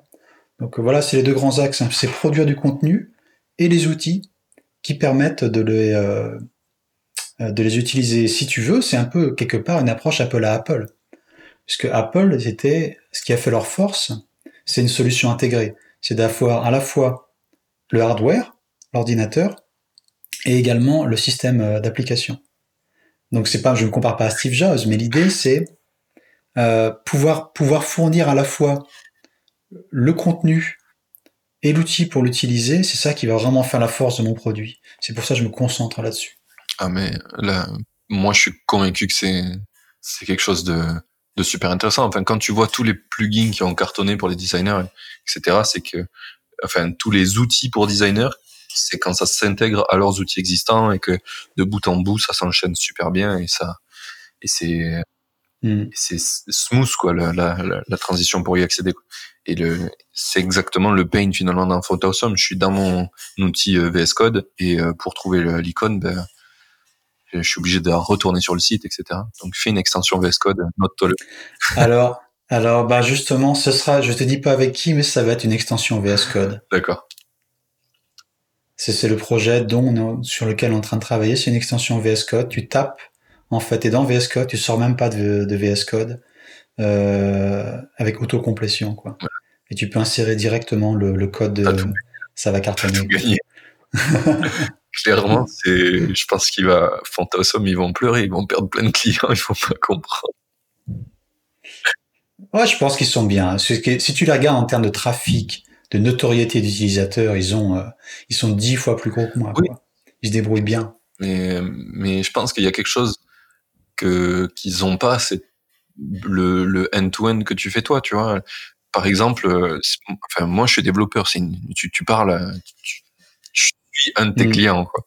Et clairement, à chaque fois que euh, j'utilise des icônes, si je veux mettre des illustrations à côté, ça va pas. Il y a rien qui va avec parce que bah, c'est mm. font awesome et euh, les illustrations, je les prends sur un draw. Et du coup, bah, pas de concordance. Quoi. Yep. Ah bah ça, ça tombe bien. Il faut qu'on parle. Tu sais que j'ai créé une communauté euh, pour mes top makers. Je crois que je t'ai invité. Alors, tu m'as invité sur tes produits, mais je suis pas vu la communauté passer. En fait, c'est là, c'est, t'as, accès donc à tous les produits qu'on est en train de développer en ce moment. Tu peux télécharger les versions SVG, Iconjar. Euh, et donc tu verras qu'on a des, des packs d'illustrations qui arrivent avec trois ou quatre styles différents, dont un qui par exemple se marie très bien avec les icônes. Euh, on en reparle plus tard, mais c'est exactement l'idée. Je suis super ouvert à ça. Et l'idée pour laquelle j'ai créé cette communauté, j'invite des makers dont j'aime beaucoup le travail, beaucoup d'anglais, mais également des français, et l'idée, c'est que je vous donne gratos mes packs, qui a une valeur énorme. Là, il y a un pack d'illustrations qui est presque prêt. On a 1000 illustrations dedans, quoi. C'est, il n'y a pas d'équivalent sur le marché. Euh, et donc, ça veut dire que tu as le même style. C'est-à-dire que tu peux piocher l'avantage. C'est quand tu veux faire une application, tu veux avoir quelque chose de cohérent. Et jusqu'à maintenant, les gens vont sur des trucs gratuits, ils vont essayer de d'aller à droite, à gauche et de marier les styles et on passait du temps un petit peu à tweaker ça, tu vois. Et, là, l'idée, c'est que je vous fournis 1000 illustrations et plus dans le futur. Mm. Exactement pour résoudre ton problème. Tu veux pas perdre de temps. Ton, ton cœur de métier, c'est développer une app et rapidement trouver des illustrations. Euh, quitte, une fois que le produit est lancé, euh, à avoir un vrai illustrateur. Mon idée, c'est pas de concurrencer les illustrateurs. Oui, c'est qu'il y a beaucoup de startups et de makers, quand ils démarrent, il faut lancer un projet rapidement. Et ça va leur aider, ça va les aider un peu à faire le lancement. Mais une fois qu'ils ont un budget suffisant ou qu'ils voient que ça marche, alors ils peuvent embaucher quelqu'un qui fera euh, un illustrateur qui fera quelque chose de moins générique et plus vraiment euh, sur mesure. Et euh, c'est rigolo parce que j'ai envoyé du coup ton, ton site à un ami qui est designer. Et ce qu'il a super plu lui justement, c'est qu'en fait t'es pas font t'es pas le mec le plus connu de la place, t'es peut-être le, je sais pas, t'es dans les dix premiers, quoi, mais du coup, t'es pas le premier. Et du coup, en fait, tes icônes, ils sont peu connus. Parce que t'es pas, et, et, du ah. coup, il a, il a dit, putain, mais je vais, je vais tout changer euh, vers ça, parce qu'en fait, euh, bah, c'est des front awesome il y a plein d'icônes, ils sont vus et revus partout. Au bout d'un moment, t'en as un peu marre. Tu t'habitues. Du coup, ça crée un effet un peu moins, moins cool, quoi. Alors, le travail est bien, mais, tu t'habitues. C'est vrai. En même temps, je crois qu'on est les seuls à voir, à avoir, euh, à reconnaître les icônes. Je pense que 95% de nos utilisateurs ne les voient même pas. Euh, je crois que c'est comme pour les. mon industrie est proche de celle des, des fontes, des typefaces. Euh, et Streamline, c'est pour moi l'Helvetica euh, des typefaces. C'est-à-dire que c'est relativement neutre. Le, si tu regardes Helvetica, c'est quelque chose avec des courbes, euh, quelque chose de neutre, mais de, de pas agressif, de, de générique. Quelque part, Helvetica, ça passe partout. Il y a des grands débats, c'est trop neutre et tout, mais qui le voit vraiment? Le problème, des fois, c'est pas d'utiliser la fonte, c'est la manière dont tu l'utilises. Et un grand designer, il peut même te prendre Arial ou Helvetica et te faire un design de fou, quoi. Euh, donc l'idée des icônes, en fait, je pense que c'est justement parce que c'est générique. Je dis, on en revient toujours à cette sagesse des outils. Et les outils, ça peut être bon ou mauvais, c'est toi, c'est celui qui l'utilise qui le détermine. Mhm. C'est bien d'avoir les bons outils quand même. Sûr, ça aide. Ça aide, mais je, reviens sur le côté euh, neutre. Le, ce que Fontasum fait est relativement neutre, les miens sont relativement neutres. J'ai des collections avec un style justement très angulaire, un peu Tesla, tu vois, leur, leur Cybertruck, qui a été un échec commercial. Ça s'appelle les Ego Icon, Ego Icon. Justement, j'ai passé beaucoup de temps à faire un truc euh, vraiment différent et ça marche pas du tout. Comparé à au produit qui est ultra générique. D'un point de vue entrepreneur, le produit générique peut être utilisé par beaucoup de gens, donc il est beaucoup plus profitable. Euh, d'un point de vue de la personne qui l'achète, ils savent que Streamline, ils peuvent l'utiliser. Les gens me disent, euh, j'utilise partout. Ils l'utilisent sur tous leurs projets. Parce que c'est justement, c'est neutre. Et à la limite, je vois les icônes comme des panneaux sur l'autoroute. Les gens, sur une autoroute, vont très vite et ont peu de temps pour regarder les panneaux. Il faut que le, panneau et même les icônes qu'il y a dessus, parfois les flèches, soient extrêmement lisibles. Parce que, en fait, ils veulent aller très vite, ils veulent, prendre la bonne sortie. C'est la même chose pour les icônes, qui sont les éléments de navigation sur un site web. Les gens vont très vite, sont pressés, restent 5 secondes, 10 secondes sur une page, même pas, 2 secondes et ils repartent. Donc les icônes sont les éléments qui leur permettent de naviguer rapidement. Donc est-ce qu'ils prêtent vraiment attention à l'icône en lui-même? 90% euh, des, gens, non. Euh, enfin, je sais pas, je suis, en train de détruire mon propre business un peu, quoi, mais je pense que je vois ce que tu. Pour la plupart des besoins. Euh, je pense que les auditeurs comprendront. C'est, c'est, ça veut pas dire que ton travail ne vaut rien. C'est juste que c'est quelque chose de la différence est difficilement perceptible pour euh, Monsieur tout le monde, mais pour les gens concernés, c'est très perceptible. Exactement comme ce que je te disais tout à l'heure. la réflexion de Fontosum, euh, c'est trop vu et revu. C'est un designer qui me l'a fait. C'est pas c'est pas ma, ma mère ou mon frère, tu vois, ou n'importe qui, quoi. Ouais. Et c'est pour ça qu'en fait, il faut une boîte à outils. C'est un peu une boîte à outils, comme pour les fonds, t'en as pas qu'une. C'est le même, c'est pour ça que je me sens pas trop menacé non plus par les, la, compétition, parce que je pense qu'un bon designer ou une agence web devra avoir Fontasum, Streamline, etc. De la même manière qu'on a Helvetica, Futura, euh, différents types de fontes. Il t'en faut, je pense, une de base générique qui marchera partout, et il t'en faut quelques-unes qui sont un peu plus, euh, qui aient de la personnalité. Parce que des fois, il y a des projets qui demandent d'avoir de la personnalité, quoi. Oui, je vois ce que tu veux dire. C'est justement une question que j'allais te poser par rapport aux illustrations, parce que quelque chose que j'ai vraiment bien aimé sur Undraw, et que je trouve qu'il y a une killer feature euh, sur les produits en général, illustration et icônes, c'est de pouvoir avoir de la personnalisation sur les couleurs pour vraiment Mm. avoir euh, une légère personnalisation parce que tu peux pas du coup avoir des dessins personnalisés mais avoir des, des parties personnalisées ça c'est vraiment euh, je trouve que c'est c'est vraiment quelque chose qui apporte euh, en tout cas pour les projets pas encore tout à fait assez matures pour payer un illustrateur c'est un début de personnalisation. On a déjà ça dans l'application actuellement. Tu peux modifier la couleur dans l'application, ce qui est bien, parce que t'as pas à sortir l'illustrateur ou euh, tu vas dans l'application, tu sélectionnes une illustration ou un icône et tu peux changer la couleur et télécharger en SVG ou euh, ou via le, le, pack quoi, euh, pardon le pack npm. Et l'avantage des illustrations que je suis en train de faire, c'est qu'on a réduit le nombre de couleurs. Euh, la première qu'on va lancer, il y a une couleur d'accent, c'est en noir et blanc. C'est un style très euh, tracé au marqueur. Tu as une couleur d'accent, une couleur euh, primordiale. Et, euh, et j'utilise moi-même pour mes propres besoins, pour l'application. Quand les gens, par exemple, ont signé, ils reçoivent un email, welcome, avec une illustration, une nana qui ouvre les bras. Et le fait que tu as juste une couleur, quand tu changes cette couleur pour ton branding, qui est pour moi une espèce de vert, euh, bleu-vert, euh, tout de suite, ça colle à ton branding. Et même si euh, c'est une illustration qu'ils vont peut-être voir ailleurs, le, le, changement de couleur, effectivement, comme tu dis, euh, ça a un effet énorme. Et ça colle avec tout le reste aussi, ça s'intègre avec l'ensemble de ton, de ton branding. Ça fait une, une intégration end-to-end, un peu ce qu'on parlait tout à l'heure. quoi. D'un coup, les icônes viennent un aussi yeah. de ton projet et plus quelque chose à part. Du coup, c'est plus intégré.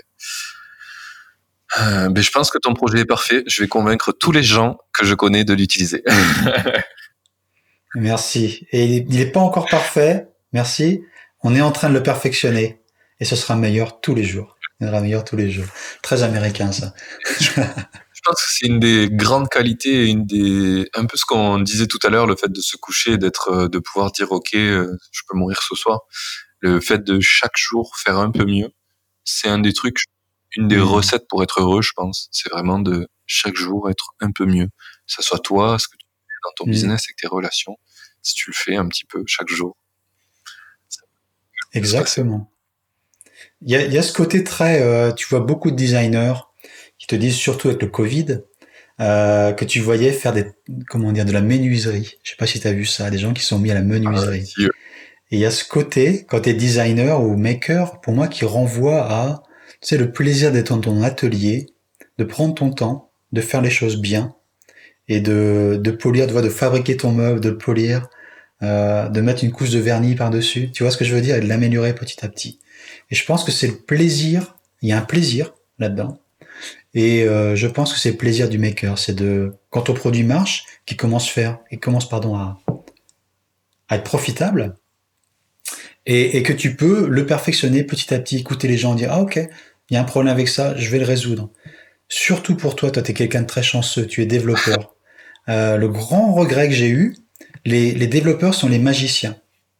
Moi, je suis dépendant d'un développeur pour faire une application. Toi, tu as une idée, tu peux tout de suite la faire. Tu peux passer ton week-end et la faire, euh, et la faire, euh, la, la, qu'elle devienne réelle, quoi. Ça, c'était génial. Mais c'est en train de changer avec le mouvement no code. Donc, sur les 20 dernières années, les seules personnes qui pouvaient vraiment faire quelque chose, c'était les développeurs. Avec le no code, on voit des gens qui n'ont aucune connaissance, euh, qui sont pas développeurs, qui peuvent vraiment lancer un produit qui va pas être parfait, mais qui est vraiment interactif, qui a des bases de données, qui a une vraie interface, enfin qui, t'as vraiment une application, ils peuvent la lancer, si elle marche, ok, ils peuvent embaucher un, développeur après et, et scaler pour faire un truc plus gros. Mais ce qui est en train de changer, c'est que le marché s'ouvre pour des non-développeurs. Mmh. Mais c'est quoi? C'est rigolo parce qu'il y a plein de développeurs qui sont un peu euh, euh, contre ce mouvement. C'est un peu comme si on leur en volait leur bébé moi je trouve ça génial de donner le pouvoir à encore plus de gens à créer des, des choses parce que ça va nous ça va nous amener dans un monde encore plus euh, efficace pour nous tu vois dès que tu auras un pain il y aura un mec qui l'aura eu aussi et qui l'aura fait même s'il n'a pas les compétences d'être développeur parce qu'il peut récupérer ben, toi tes icônes il peut utiliser une plateforme Webflow pour faire le Exactement. Et ça sera génial. Et, et, il, aura, il, il aura fait finalement ce qu'on disait tout à l'heure. Il aura compilé des informations parfaitement pour Mmh. Euh, pour résoudre. Exactement. Et il aura compilé et il aura organisé ensemble différents éléments. On est dans l'étape du constructeur qui va aller chercher des pièces de Lego. T'as la pièce, tu vas utiliser Gumroad, Notion, euh, Zapier. Euh, et en fait, tu commences à... Airtable. Airtable, nous on utilise Airtable pour gérer tous nos projets, Notion évidemment, euh, Zapier pour faire des connexions, pour faire la, colle entre les différents systèmes. Euh, et donc la personne devient un peu un, un, plombier ou un architecte si tu veux quoi. Et il n'y a plus besoin évidemment, euh, si tu es développeur c'est encore mieux parce qu'il y a des petites personnalisations techniques à faire. Mais tu peux, tu as une idée, tu peux la réaliser en deux semaines sans dépendre de quelqu'un. euh, d'un développeur qui, qui, coûte, qui coûte horriblement cher, je te le rappelle. je blague. Comme le designer. C'est ça. Mais peut-être avec le no-code, ça va un peu se démocratiser pour certains, pour certains secteurs, on va dire. Ça, je pense qu'il va y avoir une espèce de, de split dans le marché euh, dans les dix prochaines années sur, euh, sur le développement logiciel où euh, tu as des secteurs qui sont plus compliqués que d'autres. Et du coup il va avoir une vraie une vraie différenciation de suivant la complexité de que, que ce que tu fais dans le développement. Parce que clairement, euh, quelqu'un qui fait de l'intégration web en front, il a une difficulté qui est moindre que quelqu'un qui va faire euh, l'algorithme du feed Facebook. Tu vois? Ouais, mais je pense que ce qu'on voit est aujourd'hui énorme. Le développement du no-code, je sais pas comment c'est en France, mais ici et dans tout ce que je vois sur Internet, les gens que je suis, ça explose, quoi. On voit tous ces produits no-code qui arrivent. Les développeurs aujourd'hui, s'ils veulent faire de l'argent, à mon avis, un des gros secteurs. Il y a le e-book hein, pour les gens qui sont plus des créateurs de contenu, mais le marché du no-code va exploser, est en train d'exploser. On voit des tonnes d'offres qui arrivent et ça fait complètement sens. Quoi. C'est en 96, 98, 2000, c'est l'arrivée d'Internet et c'est l'explosion euh, plutôt réservée des développeurs. Là, 20 ans après, je pense qu'on est sur un marché qui est mûr maintenant pour avoir des solutions logicielles qui permettent à des créateurs euh, ça ouvre les portes en fait. De la même manière qu'en, on va dire en 2000, Internet a ouvert les portes à des développeurs, des gens tout seuls, qui pouvaient commencer à créer un produit. Une équipe de 2-3 personnes. Ça n'existait pas avant. Avant, c'était que des grosses compagnies, quoi. On oublie ça, mais les années 80, c'était, t'avais pas de place pour les petits quasiment, quoi. Et là, tout d'un coup, les développeurs peuvent euh, créer une startup et les startups explosent. À mon avis, ce qu'on va voir maintenant, c'est le no-code certains disent le low code, hein, pour pas être trop euh, low code, c'est un peu de code quand même. Euh, c'est ce qui va être dans les dix prochaines années le marché euh, gigantesque. Quoi. Et finalement, ce que je fournis, c'est du no design. c'est ça. Pour les... C'est-à-dire que le, le, gars, il veut faire une application, bah, il veut quand même que les icônes aient de la gueule, il veut quand même que les illustrations qui accueillent les gens sur son site web, les emails qu'il envoie, il veut des belles illustrations, il va utiliser mes produits, il va utiliser Airtable, il va utiliser des solutions Shopify peut-être pour vendre, etc. Donc, euh, no design, no code, je pense que c'est le... Peut-être no content à un moment, il va y avoir du contenu. Avec euh, euh, GPT-3, là, l'algorithme qui, génère de... Exactement. Tu peux faire du... C'est fou quand même. Mm. Et donc on vient des assembleurs en fait. C'est ça, c'est ça. Donc, compiler, euh, finalement, on revient au code. Mais euh, ouais, compiler de l'information, c'est ce qui c'est c'est le truc déterminant, quoi. Arriver à faire que la cohésion de ce que tu proposes est forte et apporte beaucoup de valeur, c'est ce qui va être déterminant dans les années futures. Et je suis plutôt d'accord là-dessus.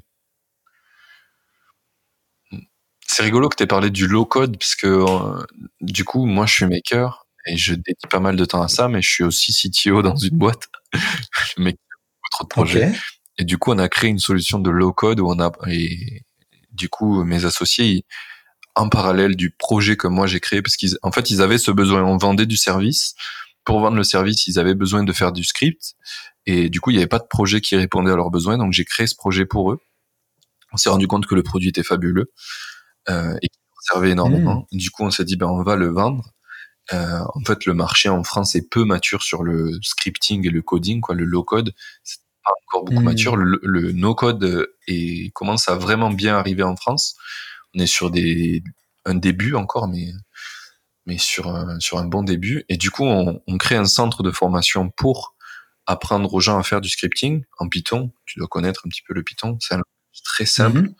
On ne demande pas de faire une mhm. super web app, mais ils peuvent faire du scripting dans une plateforme qui s'appelle Jupiter.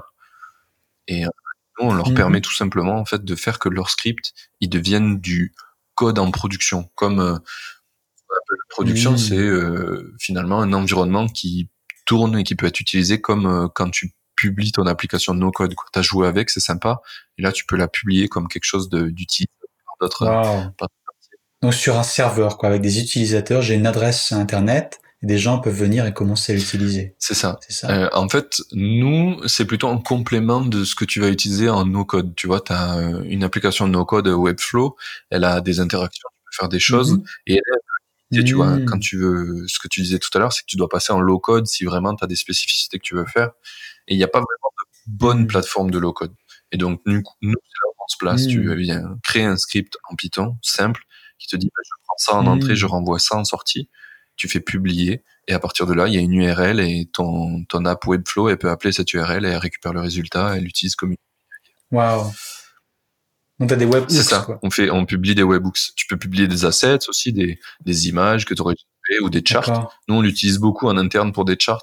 Et en Python, tu peux, il y a des très très bonnes librairies pour générer des charts super beaux et que tu peux exporter en HTML. Mais après, une fois que tu l'as exporté, il faut l'envoyer au développeur qui le met dans le code, publie. Enfin, Ah oui. inefficace. Et à chaque fois que tu veux mettre à jour, c'est et en plus ça, ça veut dire que ton système pourrait se mettre à jour. Euh, par exemple, tes graphiques pourraient se mettre à jour parce qu'ils sont connectés à une base de données publique. C'est ça. C'est c'est exactement ce qu'on fait. C'est On- cool. C'est on est- fantastique. Ben écoute, euh, en mars, quand le Covid euh, est sorti, j'allais dire, comme si c'était ouais. Et du coup, il y a eu le Covid et il y avait euh, plein de gens qui sortaient des applications euh, sur les données, mais c'était peu transparent. Et du coup, nous, on a fait un projet open source où on utilise notre propre produit et on a publié du coup une web app qui s'appelle worldsituationroom.com. Et, euh, et du coup, toutes, tous les, toutes les vises que tu vois là-dedans, ben, les, les cartes en tout cas viennent de notre produit. Les autres viennent de notre partenaire Tukantuko qui, a, qui fait des, des charts magnifiques. Mais il il manquait certaines charts qu'on pouvait pas faire et du coup, on les a créées avec notre produit. Ils sont chargés dans l'application euh, web et du coup, tu les vois et tout va bien. Et en fait, tout ça a été fait par un mec qui est à la base euh, expert financier, qui n'a jamais, il est pas du tout développé. Ok. Et c'est super accessible et c'est trop trop cool de faire ça. Enfin, je trouve que donner cette capacité à plein de gens, c'est c'est formidable. Quoi. Il y a plein de gens qui peuvent faire du scripting. Et pour plein de sujets, t'as pas besoin d'être euh, de comprendre beaucoup de choses pour faire euh, des petits scripts euh, très simples. Absolument. C'est ce qu'on devrait enseigner, de même que l'écriture ou apprendre à chanter ou apprendre à faire du sport. C'est apprendre à coder pour nos enfants aujourd'hui, parce que dans le futur, ils devront être capables de faire des choses d'assemblage comme ça ou des scripts relativement simples pour customiser vraiment pour leurs besoins. Quoi. En fait, les applications vont devenir tellement compliquées avec des paramètres euh, qu'il y aura toujours besoin de comprendre un peu la logique du code pour euh, customiser, tu vois. Un peu comme quelqu'un qui utilise Excel, à un certain moment, il va se retrouver finalement à faire des opérations relativement complexes. Et on- tout le produit que j'ai créé vient de ce problème, c'est qu'ils arrivaient à la limite d'Excel. C'est des financiers, on fait des services financiers, on aide des boîtes à, à trouver, euh, à avoir des, des vraies données efficientes sur leurs données financières. Quoi. Et du coup, bah, pour faire des Excel, ils faisaient des trucs de malade en Excel. À la fin, où tu arrives à euh, des ellipses gigantesques pour arriver à faire ce que tu veux, et du coup, tu crées une complexité gigantesque pour résoudre un petit problème. Et en fait, euh, à partir du moment où tu délègues ça à quelque chose qui fait du code et qui le résout super simplement, pour le coup, le Python, où il y a des librairies pour les données, euh, les données statistiques qui sont une ligne, euh, régressions Ah. linéaires, euh, une ligne, tu fais un chart. c'est ouais, c'est vraiment C'est vrai, là, tu, tu tapes dans le, tu tapes dans une ressource euh, incroyable, quoi. Mm. Dans les ressources, toutes les ressources Python, les librairies. Mais dis-moi, tu, tu parles du marché français. Euh, vous, vous, vous ne vous adressez qu'au marché Alors, français? ben, du coup, l'idée, c'est euh, moi, moi, j'ai poussé mes, mes collègues à, à, à lancer euh, donc NAS, ça s'appelle NAS.ai. Euh, on lance ça euh, sur Product Hunt en, en marché anglophone. Et sur le marché Cool. français, on lance une plateforme d'éducation où il y a des cours vidéo qui expliquent comment passer de Excel à Python. Euh, et du coup, en fait, in fine, à la fin de la formation, tu sais utiliser notre produit. C'est pas parce que Hmm. Jupiter, tu peux l'utiliser partout, il y a plein de concurrents. Nous, euh, l'intelligence qu'il y a là-dedans, c'est qu'il y a le, le go-to production super facile. Quoi. Alors que Collab ou, ou, ou les autres plateformes qui font du qui te permettent d'éditer du Jupiter, du Python en ligne, tu peux pas vraiment euh, exposer ce que t'as, le résultat. Tu. À moins de donner un lien public, mais on voit le code, c'est pas c'est pas très friendly quoi. Nous, on permet de direct exposer ce qu'on veut, les assets, le code, euh, des images, des charts. Donc voilà, on, on, lance sur le marché français avec l'éducation parce qu'on pense que les gens sont pas encore ready pour le low code. Va falloir un petit peu d'éducation, surtout pas, surtout pas les financiers. Mais, euh, mais voilà, et aux US, on va lancer, euh, on va tenter euh, de lancer sur Producton. C'est pas la cible principale, mais moi je pense que ça peut. en même temps, tu as un marché euh, français qui est petit, de l'éducation qui est encore plus petit et relativement statique. et votre produit, puisqu'il apporte par exemple les fonctions qu'il apporte à par exemple des gens qui travaillent dans la finance, le marché mondial, c'est le truc aussi, c'est pourquoi euh, mon business a marché C'est parce que je me suis adressé d'entrée de jeu à un marché mondial. Si j'étais en France, peut-être que j'aurais plus pensé français. Euh, mais le marché, enfin, tu multiplies par 100, 200, 300 euh, le, nombre d'utilisateurs. Dans votre cas, je, je vois un potentiel euh, extrêmement important mondialement, quoi. N'importe quelle personne qui travaille dans la finance ou n'importe quel maker pourrait vraiment être intéressé par ça. Là, tu as un truc, euh, tu passes d'un multiple 1 à 100, quoi. J'en suis convaincu. C'est, c'est pour ça que je veux qu'on fasse un lancement de Product Hunt parce que je pense que, en gros, j'ai convaincu mes coworkers qui connaissent pas beaucoup Product Hunt, qui sont pas sensibilisés à, lancer en ligne. Ah, mhm. Mais ce que, ce que tu devrais faire, c'est déjà tester. Là, par exemple, dans ton cas, fais une landing page, fais un screencast rapide en anglais. T'as même pas besoin de parler. Tu montres ce que tu fais euh, et tu commences à balancer ça dans la nature dans, dans deux jours, quoi. Et si, et là, tu vas tout de suite voir s'il y a un intérêt. Notre, notre discussion à propos de euh, tester rapidement. Là, par exemple, tu as un truc qui marche, tu peux faire une démo, tu la lances, tu peux tout de suite voir s'il y a un énorme intérêt. Et peut-être que du coup, tu vas te rendre compte euh, qu'il y a une grosse demande et peut-être que tu vas mettre de côté un peu le projet français, oui. euh, qui est très bien aussi, hein, qui est très bien, mais en termes de profitabilité de euh, Enfin, c'est là encore une fois, c'est l'argent qui peut t'apporter euh, du carburant pour tes rêves et du carburant pour tes projets, quoi. Et là, tu t'adresses à un marché euh, qui peut être exponentiel. Quoi. Tu prêches un convaincu, tu prêches un convaincu. Je, je vais directement. D'accord, d'accord. Bon courage. Euh, récupérer le lien de la vidéo et les envoyer à mes coworkers. je pense que ça va les chauffer.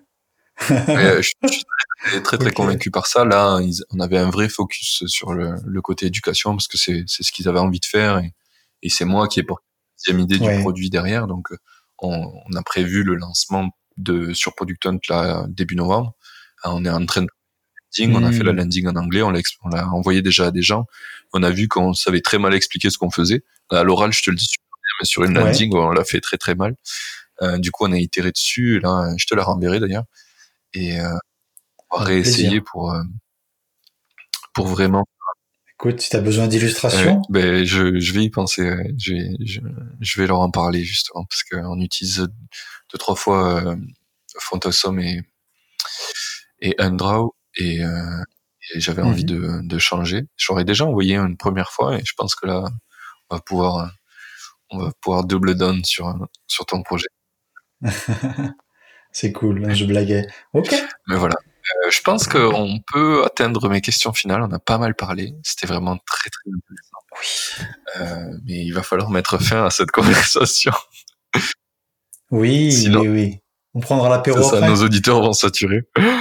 Euh, donc là, on a un peu parlé de, de tes projets futurs. Euh, on a parlé du fait que tu sois indépendant et pourquoi? Parce que finalement, c'est la liberté. Si je, si je résume ça Mmh euh, et du coup, euh, on va passer sur mes questions finales, dans la première qui est qu'est-ce que tu aurais aimé qu'on te dise avant que tu te lances? Euh, J'ai réfléchi à ça et je me suis dit, en fait, quoi qu'on me dise à cette époque-là, j'aurais pas écouté ou j'aurais pas vraiment compris. Et l'apprentissage se fait beaucoup par les erreurs et la douleur. Et tu comprends, tu sais, il y a plein de livres, un peu comme les Américains ont énormément ça, self-improvement, tu vois, comment devenir euh, meilleur à plein de trucs.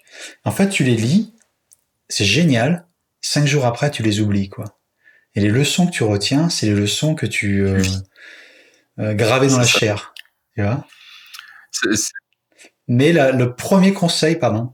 ça, ça fait un peu écho à il y a plein de gens qui se plaignent euh, souvent de à l'école on t'apprend des trucs que plus tard tu utiliseras jamais et du coup c'est un peu inutile mais finalement qu'on voit autour de Mmh. nous tout le temps ça, ça refait écho ce truc là de l'école où t'apprends des trucs on te donne l'histoire de quelqu'un et, euh, et finalement en fait tu peux rien en faire c'est un peu ce que je, ce que je Mhm. reprochais au podcast euh, très léché qui montre euh, l'histoire super sur Sexful et qui dit bah vas-y tu peux faire pareil et c'est un développement Mhm. personnel que je voulais pas faire dans ce podcast justement je voulais juste découvrir quelqu'un découvrir son histoire parler avec lui que ça intéresse les gens et qu'ils comprennent pas comment lui il a fait mais mieux comment eux-mêmes ils vont trouver leur solution parce que c'est le seul moyen d'y Mhm. arriver c'est ça c'est on peut te donner tous les meilleurs conseils du monde c'est il va falloir Mm. ton le chemin Exactement. Le seul que je donnerais, c'est si jamais quelqu'un veut devenir indépendant et faire une transition salarié euh, entrepreneur, c'est sans doute de quitter la France et d'aller dans un pays comme la Thaïlande ou l'Indonésie, avec un coût de la vie qui va leur permettre euh, de, pouvoir se consacrer à des projets. Et ça peut être deux, trois mois, six mois. Quelqu'un qui a euh, 4000 euros de côté, 5000 euros de côté, il peut partir euh, vivre euh, 5-6 mois en Asie, quoi. Ça, ce serait le, meilleur conseil que je donne. Et puis si ça marche pas, il peut toujours revenir en France. Mais ça laisse, par exemple, trois mois pour créer un projet, deux ou trois mois pour faire la promo après et voir si ça commence à, gagner de l'argent. quoi. Je suis plutôt d'accord avec toi, mais j'ai souvent une pondération sur ce sur ce genre de discours qui est que euh, souvent les, gens, ce qu'on disait tout à l'heure, c'est que tu es dans ton entreprise un peu pourrie, tu veux tout quitter pour faire ton projet, et en fait tu vas avoir un petit délai de remise à niveau parce qu'en fait tu es épuisé, tu as une genre de fatigue de ce que tu faisais, et en fait tu vas pas être très productif au début. En tout cas, c'est un truc que j'ai souvent contesté. Con... Ouais. Ah ouais? Tu veux dire quand tu quittes ton entreprise et que tu vas aller, par exemple, oh bah oui, mais là tu peux te faire un mois de vacances euh, déjà. Le premier mois, c'est Ouais, pure voilà. vacances. Quoi. Et, c'est vraiment un truc que je trouve qui se répète, c'est que d'abord, remets-toi à niveau, repère ton énergie, Ouais, ouais. et après, envoie. Et là, Ouais, ouais, et puis tu vas, tu vas à Chiang Mai maintenant, mais c'est un hub, quoi. C'est, c'est bourré de gens. euh, tu vas rencontrer des gens de tous les pays, des Américains, des Suédois, des Indiens, tout ce que tu veux, qui sont digital nomades, qui sont marketeurs, copywriters, développeurs. Il y a plein de guignols aussi, quoi. Euh, il y a plein de gens qui prétendent faire plein de choses. Mais il y a, il y a toute une faune de gens extrêmement intéressants, quoi, qui va être stimulante. Et tu vas te retrouver à aller faire du scooter pour visiter la jungle et les, et les temples.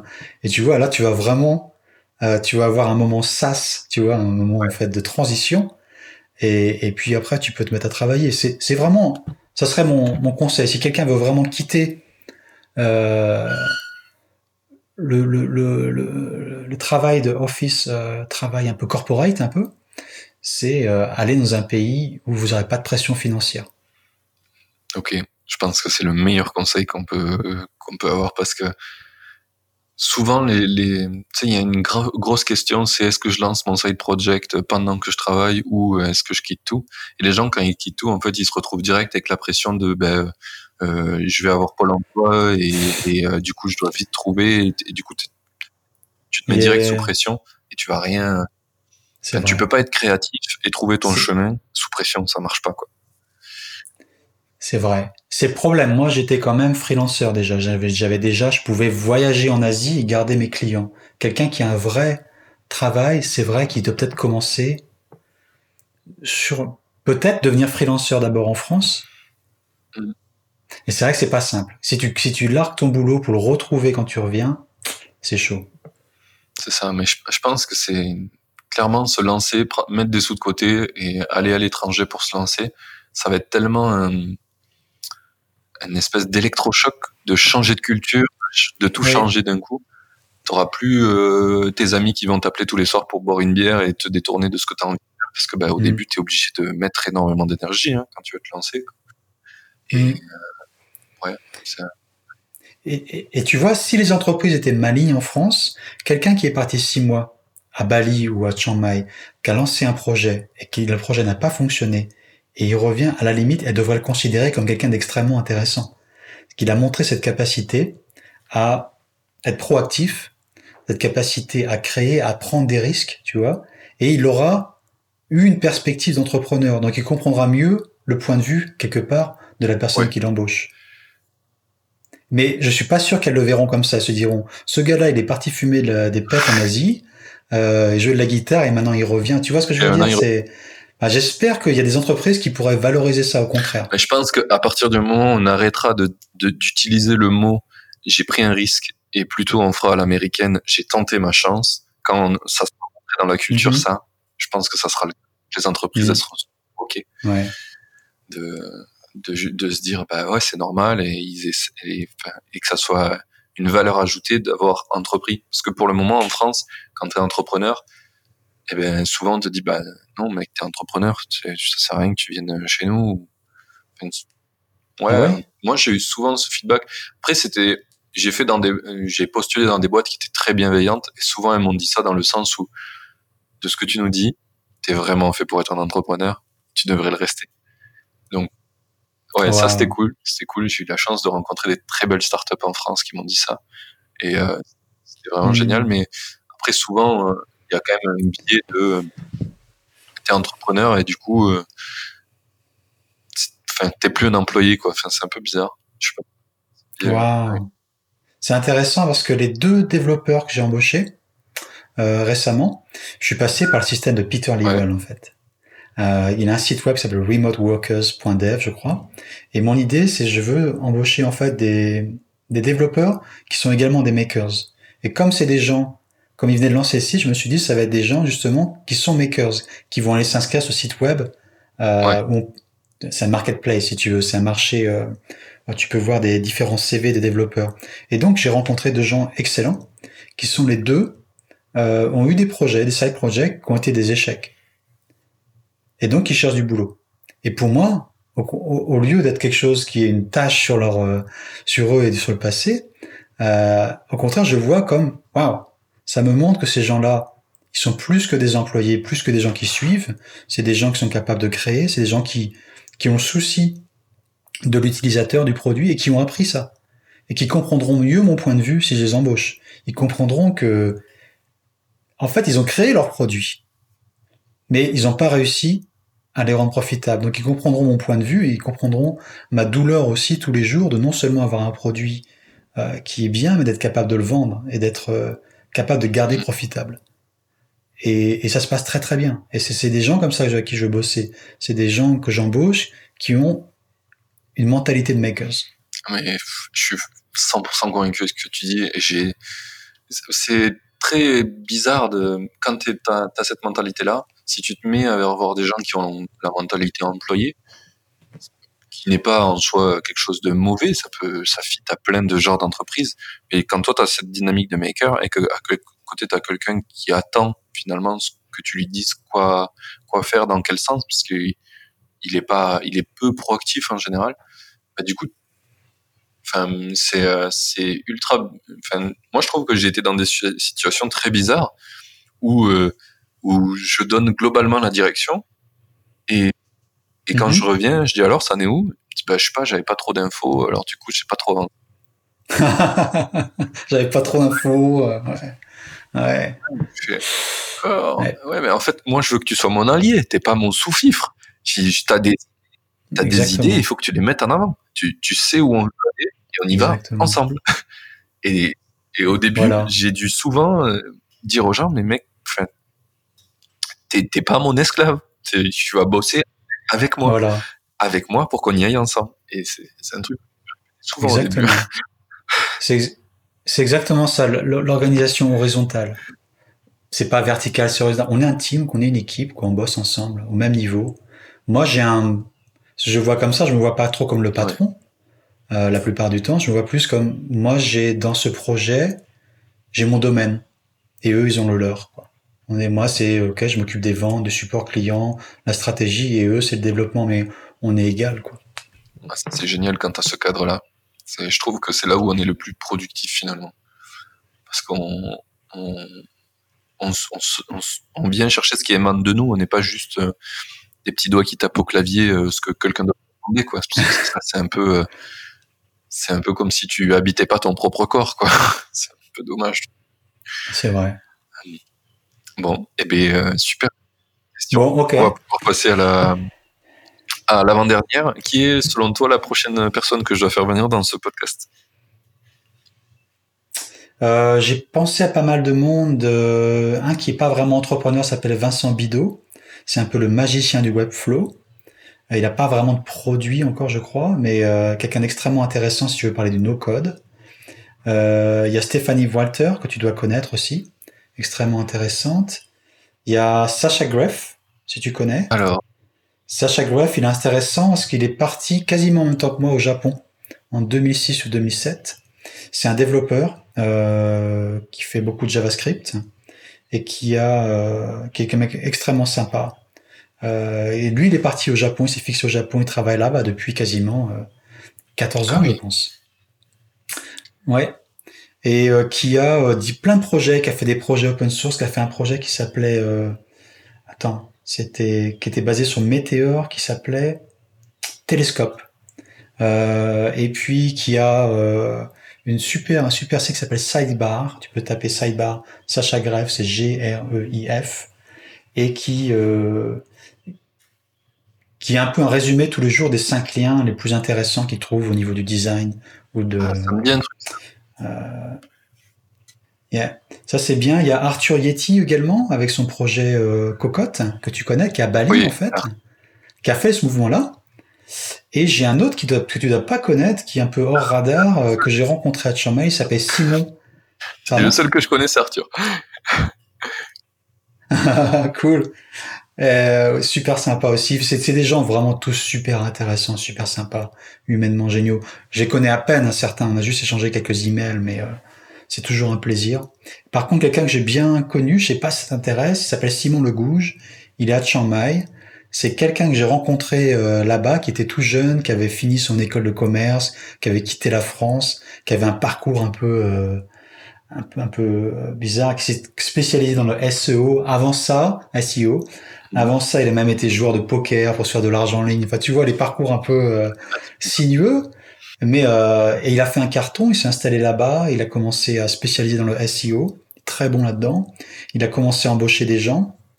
Plein de gens en fait qui euh, euh, des internes, un peu des internes, des, des Ah, plein de gens en fait qui venaient de France, qui avaient fini des écoles, euh, comment on dit, euh, stagiaires et employés qui venaient être employés après.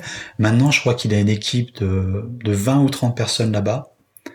Et euh, enfin, il, il a un parcours, je sais même plus où il en est, mais parce qu'il avait tellement de projets, il commençait à créer des produits pour les vendre sur Amazon, enfin le makers quoi.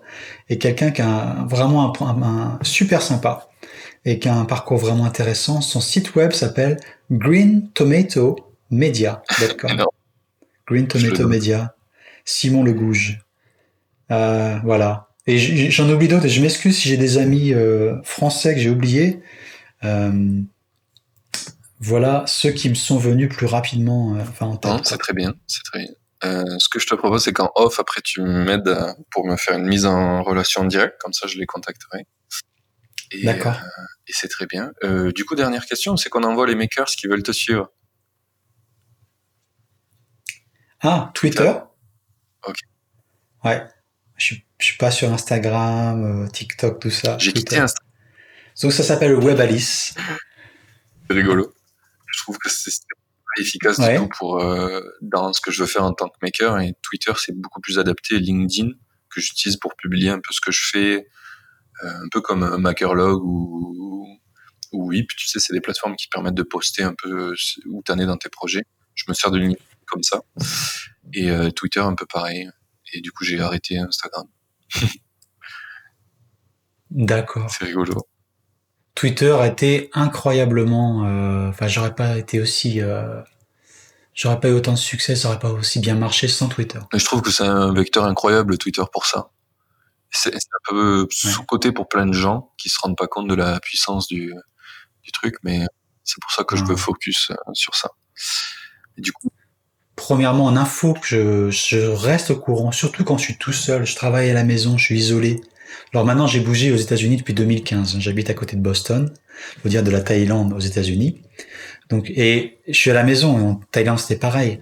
Et t'as pas de bureau, t'as pas de collègues ou de mecs avec qui tu peux parler pour te tenir au courant de qu'est-ce qui se passe. Et ce qui remplace pour moi le bureau ou en fait euh, la machine à café pour apprendre des choses, c'est Twitter. clairement, même j'apprends des tas de trucs. C'est ça qui me reste, qui me laisse connecté, quoi, qui me reste connecté. Je, je l'utilise de la même façon. pour être connecté aux autres makers, euh, avoir un peu des news, mais pas trop. Parce, parce que l'algorithme est pas, est pas fait aussi bien que sur Facebook et sur, euh, sur Instagram. Qui, bien content Mhm. qu'il soit pas aussi bien fait. Ça Oui. donne une vraie qualité au produit. T'as- pas envie d'y passer des heures et c'est ça que j'aime bien. Quoi. Eh bien, euh, merci beaucoup. C'était vraiment Ok. Merci aussi. euh, qui aura bien duré. J'espère que tous les gens auront écouté jusqu'au bout. On verra ça. J'espère aussi. Bon, merci vous si vous êtes Oui. encore là. Merci à ceux qui sont restés. Mais je pense que ça en valait le coup. Euh, D'ailleurs, si vous avez vraiment apprécié, ça serait trop bien si vous mettez une petite note sur le podcast sur iTunes. C'est ce qui est le podcast le Mhm. plus à grandir. Ou si vous envoyez un petit Yes, tweet. vous pouvez tweeter aussi. Tweeter un petit coucou à Webalist et à Indie Maker sur Twitter, ça nous fera plaisir. Ça serait Voilà. très gentil. Merci et salut, bonne journée. Merci. Bonne journée. Ça y est, l'épisode est fini. J'espère que t'as kiffé autant que moi. Merci d'avoir écouté, merci à l'invité d'avoir pris le temps de venir. Et à dans deux semaines pour le prochain. Belle journée à toi.